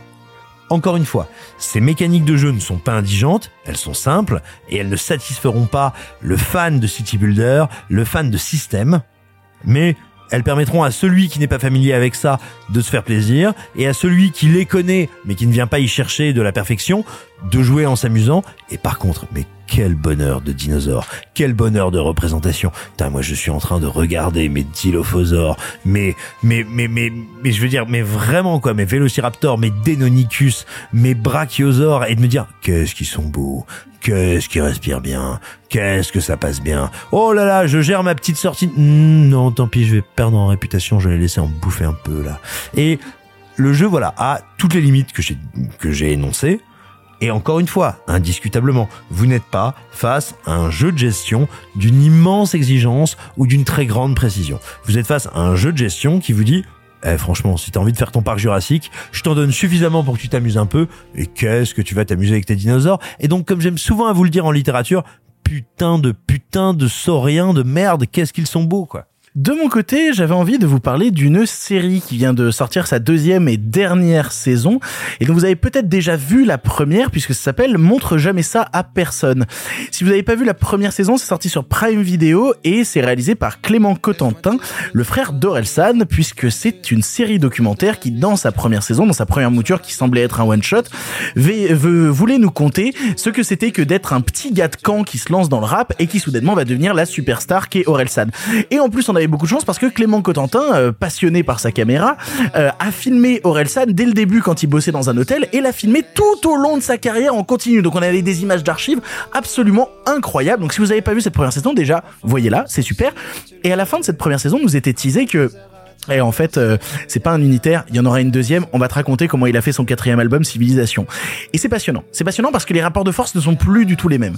Au moment où commence cette deuxième partie, donc en quatre épisodes euh, sur l'album Civilisation, le dernier album d'Orelsan, Orelsan est déjà une superstar. Euh, son album La Fête est finie a euh, fait euh, disque d'or en une semaine à l'époque. C'est gigantesque. Il a fini platine. La Fête est finie est un succès monumental. Et là, on a un type, Orelsan, qui se prend dans la gueule un petit truc qu'on s'est tous pris dans la gueule qui s'appelle le Covid et le confinement et qui se dit bah je vais essayer d'écrire. Et donc on a ce type, donc son frère Clément Cotentin, c'est co-créé avec Christophe Offenstein qui avait aussi euh, réalisé euh, Comment c'est loin ou récemment Canaille dont on vous avait parlé. Euh, et donc on a ces deux gars, ces deux frères qui sont enfermés ensemble pendant le Covid et on a un Orelsan qui se dit bah bah faut que je vais faire mon nouvel album. Sauf que j'ai pas d'inspi je suis enfermé, j'ai rien à faire. J'ai tout ce que j'ai envie d'écrire, c'est sur le Covid et sur euh, euh, et sur le fait que je trouve que la politique c'est de la merde et que le monde c'est de la merde et qu'on va tous mourir. On a un type profondément déprimé et en plus profondément flippé parce qu'il est au sommet. Et comment ne pas se casser la gueule? C'est ça le plus dur. C'est quand on a atteint le sommet, un échec peut te faire tomber et descendre tout l'escalier que t'as mis 10 ans à gravir. Et ça va être quatre épisodes pour essayer de nous raconter ça, comment ce type a fait Civilisation, qui, bon maintenant on le sait avec du recul, est un succès encore plus grand que la fête est finie puisqu'il a fait disque d'or avant même sa sortie et qu'il est déjà platine, c'est absolument gigantesque, mais comment ce gars-là a réussi à monter tout un truc autour de lui où tout allait se casser la gueule et on le voit à plusieurs reprises, il y a plusieurs instants de doute très intenses, mais c'est avant tout ça, on en revient en fait à un moment à l'humain, à quelque chose de je suis tout seul derrière une feuille, il faut que j'écrive, j'ai plus rien en moi, le monde est à l'arrêt, qu'est-ce que je fais pour essayer de réussir à créer? C'est passionnant, c'est évidemment brillamment monté, brillamment storytellé, c'est à voir absolument. Si vous n'avez pas vu la première saison, jetez-vous dessus et la deuxième vous plaira d'autant plus et d'après Clément Cotentin qui a dit bah maintenant en fait j'aimerais bien m'occuper de mes trois gamins et arrêter de filmer mon frère, ce sera la dernière et il y en aura plus d'autres. Je suis un peu triste parce que ces images d'archives elles me plaisaient bien. Et pour conclure, toi Alexis, tu voulais parler d'une vidéo YouTube. Alors oui, plus spécifiquement d'un documentaire sorti sur YouTube. Ça fait un petit moment euh, maintenant que je m'intéresse au contenu que propose Clément Fraise. Clément Fraise, euh, je sais pas si vous le connaissez autour de cette table, c'est un mentaliste, un vrai mentaliste, hein, pas celui de la série télé, c'est-à-dire un illusionniste, et il a une chaîne YouTube qui est dédiée grosso modo à la fois un peu à la découverte du mentalisme, mais aussi et surtout euh, à l'esprit critique ou comment, bah, quand on est face à une situation un peu extraordinaire, un peu étrange, bah, comment on peut se reposer sur les mécanismes de la pensée et de la raison scientifique pour démêler le vrai du faux de la situation. Et il se trouve que, bah, vous le savez certainement, à l'époque du deuxième confinement de 2020, est sorti sur internet un documentaire, Hold Up, qui est un documentaire complotiste euh, absolument abject et dangereux, mais qui a fait parce qu'il surfait sur l'actualité, plusieurs millions de vues. Il y a eu deux autres documentaires réalisés par le même mec derrière. Je citerai ni le nom du gars, ni les titres des documentaires parce que je veux pas lui faire de pub. Mais euh, il se trouve qu'il y a eu vraiment un business vraiment monté par les créateurs d'Hold Up sur la question du conspirationnisme et qui alimente le conspirationnisme qui, rappelons-le, malheureusement chaque année endoctrine de plus en plus de gens. Et ben Clément Fraise s'est mis en tête de démonter l'argumentaire de Hold Up et de le démonter point par point. Sauf que Hold Up, ça dure 2h40 et il y a dans le monde scientifique une loi qu'on appelle la loi de Brandolini qui consiste à dire que bah, le temps que vous prenez à démonter un argumentaire fallacieux est forcément beaucoup plus long que le temps nécessaire à produire un argumentaire fallacieux, ce qui explique que bah, le documentaire est en trois parties. Pour l'instant, je crois qu'il y a que la première qui est disponible sur, euh, sur YouTube et c'est celle-là que j'ai vue. Et les trois parties cumulées vont durer à peu près 5 heures. Donc c'est 5 heures de vidéo de débunkage de hold up. Sauf que là où c'est intéressant, c'est que bah, Clément Fraise il s'est posé la question de comment j'allais fabriquer cette vidéo pour qu'elle soit pas rébarbative, pour qu'au contraire elle soit limpide, qu'elle attise la curiosité, qu'elle attire les viewers. Et bah il a déjà repris sous l'angle de la parodie et de la moquerie le ton très dramatisant, très pathos de Hold Up pour le tourner en dérision. Et puis il s'amuse à, faire des petites, il y a des petites idées de réal. Il va faire des plans sur la ville de Marseille parce qu'évidemment c'est là où travaille le professeur Raoult, qui est éminemment important euh, dans le documentaire Hold Up. Euh, et puis il va faire des mini sketchs inspirés un peu notamment de SS 117 où il va se mettre en scène lui-même. Moi je trouve ça très rafraîchissant, c'est très agréable à regarder et surtout bah, c'est super instructif parce que quand on connaît pas la réalité scientifique, voir un mec qui arrive comme un vulgarisateur avec des éléments sourcés, avec des argumentaires qui sont fiables et qui vous explique attention, il faut se méfier des images, il faut se méfier du montage parce que ça peut être dangereux. Bah je trouve que non seulement c'est une vidéo agréable à regarder, mais qu'en plus c'est important, voire même nécessaire. Merci les chroniqueurs pour vos autres trucs. C'est ainsi que se termine ce 109e épisode de Pardon le cinéma. On en parlait au début des débats de Jérôme Sédou, de Nicole Garcia et tout sur le cinéma est mort. Est-ce qu'après tous les films que nous avons critiqués euh, cette semaine, on est pour le futur du cinéma, pour la beauté du cinéma? Est-ce que le cinéma nous fait envie? Est-ce qu'on a envie d'aller en salle maintenant? Ah bah oui. oui, il y a des trucs à voir quand même. Il y a des trucs pas bien, mais il y a des trucs à voir. Bah évidemment, il y a plein de trucs à voir. Euh, je sais pas si j'ai envie d'aller en salle, j'ai toujours envie de regarder des films. Ah, ça c'est toujours une très bonne nouvelle. Je remercie les gens autour de cette table d'avoir participé à l'émission. Merci beaucoup Alexis. Merci Victor. Merci beaucoup Sophie. Merci. Et merci beaucoup Simon. Mais niquez-vous, vous êtes tous des merdes. Et bah dis donc, on est un peu rincé là parce que cette émission a été très très longue et qu'il est un peu tard. On vous rejoindra la semaine prochaine pour le 110e épisode de Pardon le cinéma et bientôt le 111e, il y aura un 1 1, ce sera rigolo. Voilà, j'en suis tout seul là-dessus, excusez-moi. Bref, on vous embrasse très fort, on se retrouve la semaine prochaine. Achetez le livre, prenez des places pour les projections et sur ce, salut salut les copains. Arrêtez, j'en suis fini.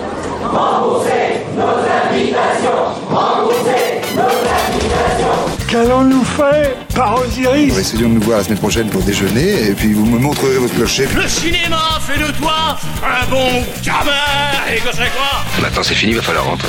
Je vais aller me faire une toile. Ok, amusez-vous bien tous les deux. Bon, ça j'y compte. Bonne soirée. Merci. Have a great evening.